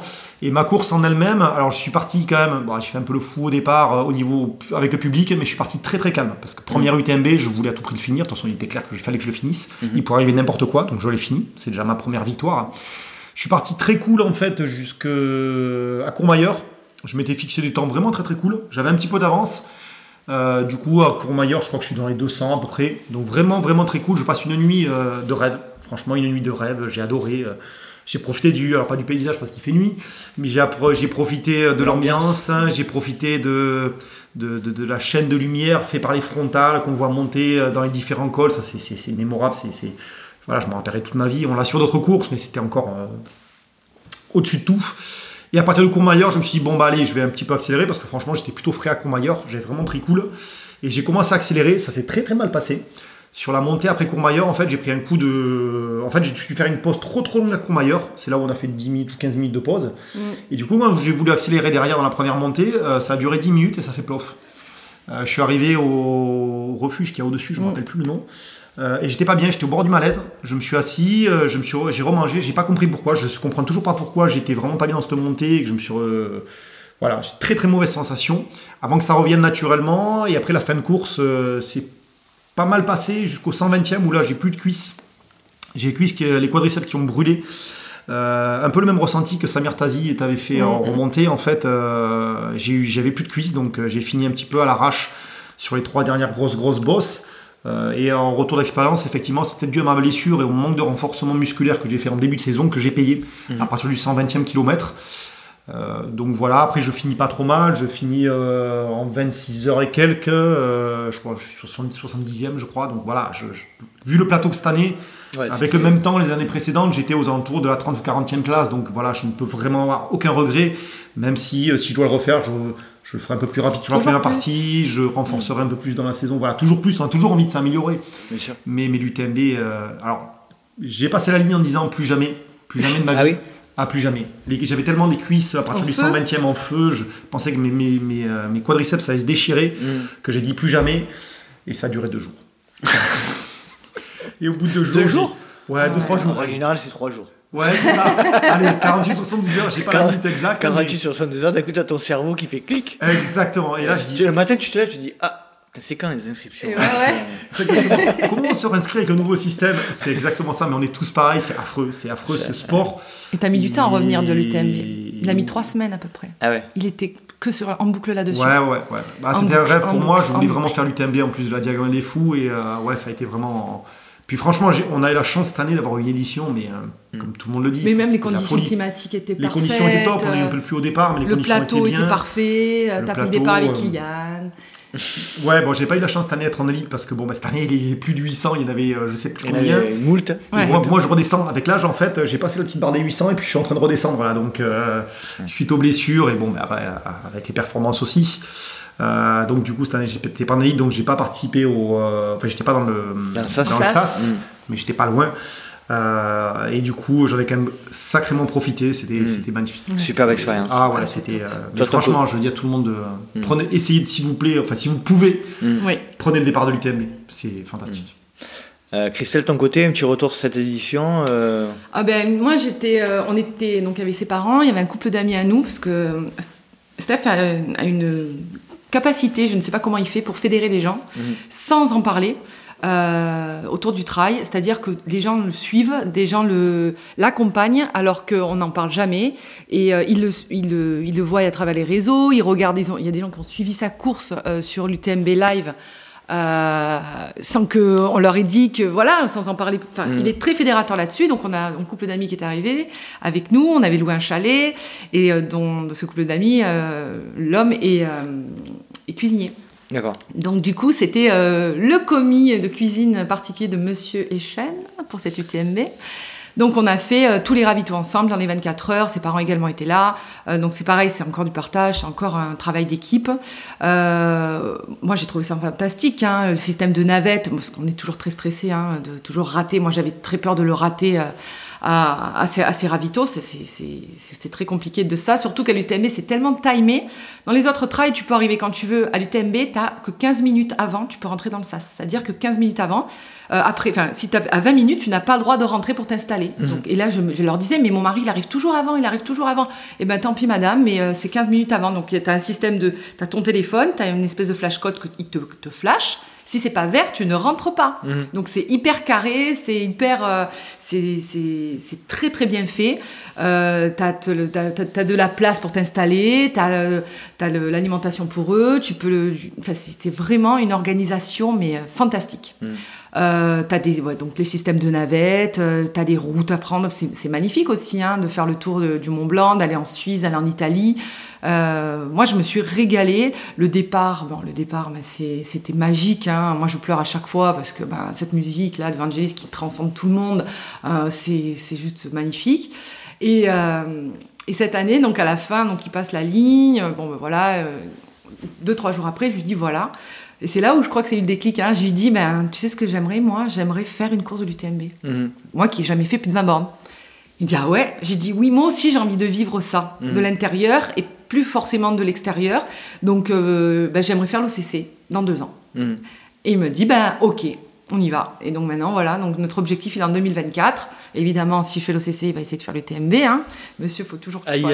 Ah ben oui, ah ben oui, il peut pas me laisser toute seule, tranquille, faire mon truc. Non. Il m'a dit, ah ben, deux jours après, finalement, tu pourras aussi me faire les ravitaux. Oui, je pourrais te faire les ravitaux. donc voilà, donc l'objectif maintenant, c'est l'UTMB. Donc du coup, on s'inscrit à des courses pour pouvoir avoir les fameux points pour pouvoir s'inscrire. J'espère que tous seulement qu'on sera tiré au sort. J'espère que je serai tiré au sort et pas que lui. Avant, tout. voilà. avant tout. avant tout. Et, euh, et voilà, dans l'UTMB, c'est vraiment, euh, en, en termes de, de crew, d'équipe, d'accompagnement, l'une des courses les plus faciles, enfin les plus bien organisées que j'ai Mm. eu à faire. Vraiment, c'était euh, c'était fantastique. Très bien. Bon, c'est parfait. Ouais. Euh, on arrive tranquillement à la fin de notre échange. Est-ce que tu veux, Stéphane, est-ce que tu veux rajouter quelque chose pour, euh, pour terminer Alors très rapidement sur ce que disait Christelle par rapport au réseau, euh, moi je parle peu dans les réseaux, je, je suis pas, je suis pas de la gé- génération réseau, je fais encore des Facebook où je fais mes récits de courses, mais en fait c'est plus pour moi. Euh, des fois ils sont un petit peu longs parce qu'en fait ça me fait des souvenirs, en fait c'est un peu mon roadbook en quelques années, des fois j'ai des rappels et c'est sympa de se replonger dans les courses, avoir des vieux souvenirs qui reviennent. Mhm. Euh, et c'est toujours aussi compliqué parce que quand tu as des, des, des sociétés, enfin des, euh, des, des marques qui viennent te voir euh, pour te proposer du matériel, euh, ça m'est arrivé et j'en ai eu, j'ai eu quelques, quelques marques qui m'ont suivi et où j'ai testé du matériel, j'ai utilisé. C'est pas toujours simple à gérer parce qu'en fait ils te demandent forcément ben, de, de, de, de mettre des, euh, des informations, d'être souvent sur les réseaux et moi c'est pas mon truc, donc c'est Mhm. vite tombé à l'eau. Ça a duré quelques années, mais c'est vite tombé à l'eau parce que toutes les semaines, quand on te dit, bah, tiens, il faut que tu refasses une publication, tiens, il faut que tu refasses une publication. l'impression de te forcer, quoi. Ouais, voilà, voilà, clairement. Ou même euh, du matériel, à un moment donné, j'ai testé une marque maintenant qui marche bien, euh, j'ai testé leur sac, euh, et ça passait pas. Donc je vais pas me forcer à Mm. utiliser un sac parce que parce qu'il faut utiliser un sac. Aujourd'hui, je, je- je peux me payer un sac. Bah, je préfère me payer un sac plutôt que plutôt qu'avoir un sac qu'on me propose de Mm. tester. euh, donc voilà. Ça correspond pas, quoi. non, ça me correspond Mm. pas du tout. Non, non. Mm. Ou le produit est bien et sympa et euh, j'en parle un petit peu, je l'utilise. Mais si, euh, si ça si ça marche pas, si ça matche pas, je ne Mm. force pas. Je veux pas me forcer. Ok, très bien. Christelle, est-ce que tu veux rajouter quelque chose pour euh, conclure le- notre échange? Ben non, je dirais que ben, vu que les podcasts sont écoutés par des gens qui, qui, qui sont fans d'ultra trail, qui sont passionnés, ou même des gens qui découvrent, et de trail bien sûr, euh, ben, je veux dire c'est qu'il n'y a pas de limite, euh, qu'il faut, faut croire en ses rêves, euh, que euh, moi en tant qu'accompagnatrice, c'est également... Et pas que. euh, et pas que. C'est quand même du taf, que c'est tout aussi honorable, que le trail, c'est peut-être un, un sport qu'on fait en solo, mais c'est avant tout un travail d'équipe. Et, et qu'il faut en profiter. Il faut profiter de cette liberté qu'on a de pouvoir courir dans les montagnes, dans les collines, de rencontrer du monde. De... C'est, moi, je trouve que c'est un super, euh, c'est un super sport Mm. euh, avec des très belles valeurs. Et, euh, et j'encourage tout le monde à en faire et, et à se surpasser. Voilà. On peut faire l'UTMB comme on peut faire les, co- les collines du berger. Exactement. Voilà. Et en ayant le même plaisir. En ayant le même plaisir. C'est ça qui est beau. C'est ça qui est chouette. On a le choix, on a la liberté. Oui. Le trail, le sport individuel le plus collectif, je le dis souvent. Ouais, C'est vrai, c'est une vraie, Ah une ouais. belle phrase ça, c'est vrai. Merci beaucoup à tous les deux. Stéphane, dernier, non, un dernier petit message. Bah, du coup, on va bientôt mettre les baskets. Là, le soleil vient de revenir Eh sur oui, la Provence. on va aller- et euh, on va aller se faire une petite découverte du Luberon. On va, va aller se faire, euh, on va aller se faire une petite sortie. Euh, J'espère que tu vas arriver à me suivre, Stéphane. Ouais, je vais. C'est pas la grande forme. Sais, le mois de décembre, on est plus chocolat et alcool en ce moment que l'entraînement. Donc, euh, bon, j'espère que Christophe m'entend pas, mais bon, il s'en doute hein, sûrement, vu que je refuse un peu ces. Salut Christophe. je refuse un peu ces entraînements de temps en temps. Non, merci vraiment Nico pour, pour ce moment partagé. Euh, merci à tous les auditeurs effectivement de suivre Nico qui fait des, euh, super podcasts et euh, cette communauté trail en fait qui s'agrandit à travers tous les podcasts et tous les événements. Que le trail reste comme ça, comme il a été créé au début, avec cette notion de partage. Pour moi, c'est hyper important. On s'en fout de pas être au JO, on s'en fout de pas. pas- alors il y a des Golden Trail Series, choses comme ça qui sont prises pour les c'est très bien, ça fait, on voit notre sport. Euh, mais euh, ouais, franchement que ça reste comme ça, que Il faut pas perdre l'essence du. voilà, voilà, Mhm. tout à fait. Il faut vraiment pas perdre l'essence du trail, de la découverte, du plaisir de se- d'être en montagne ou en. Et l'esprit trail existe vraiment ou pas? Oui. Ouais, je pense. je pense qu'il existe peut-être pas pour la pas totalité des coureurs, hein, puisqu'il y a des gens qui arrivent avec euh, une autre notion, mais je pense que l'esprit trail existe par rapport à d'autres sports. Ouais. Mhm. Mhm. Complètement. Ah oui, oui, oui. Tu ce que tu trouves en trail, tu le trouves pas. Enfin, tu peux peut-être le trouver dans d'autres sports, on les connaît pas tous, hein. Mais c'est quand même un des sports où tu restes, enfin, où tu, enfin, surtout l'ultra, où tu fais un effort pendant plus de 30 heures, des fois, 40 Mhm. heures. T'imagines? Quel sport fait ça? Et puis comme tout le monde dit, tu trouves un sport où tu prends le départ entre les meilleures élites au monde et euh, un mec qui va être avec les barrières horaires. Ça n'existe pas. Je je pense pas là comme ça, il m'en sort pas un, mais euh, euh, t'as un client de journée et t'as le gars qui. euh, Bon, ils sont pas dans le même sas. hein. Ils sont pas, mais ils sont finalement dans la même sou, ils prennent le même Mais ils, départ. prennent- ils prennent même, Ils prennent le même le départ. même parcours en tout cas. Ouais. Si, il y a la Coupe de France qui est comme ça en foot, mais bon, que les, les amateurs arrivent au niveau professionnel, c'est long, quoi. Alors que là, on part tous en même temps. Et le dernier a autant de mérite que le premier en Ah, trail. ben, même plus, des fois. En ouais. plus, c'est clair. Ben, c'est les belles paroles pour terminer. En tout cas, je souhaitais vous remercier de m'avoir accueilli chez vous. C'était euh, super agréable. Et puis, euh, Vous êtes un beau couple et bravo pour tout ce que vous faites. Et puis je le répète une dernière fois, mais là c'est un peu encore une fois en mode la, la, femme qui suit son mari, mais c'est aussi souvent dans, dans l'autre sens. Et puis, et puis ben, Stéphane sera derrière toi pour ton OCC en 2024, je pense. Mais intérêt, oui. Intérêt. Peut-être que d'ici là, je ferai même le TND. Hein. Et eh, alors, eh bien. même pas peur. Hein. On crème des gars quand même chez eh oui. Allez, merci beaucoup et puis à très vite. À bientôt. Merci, au revoir. Allez, salut.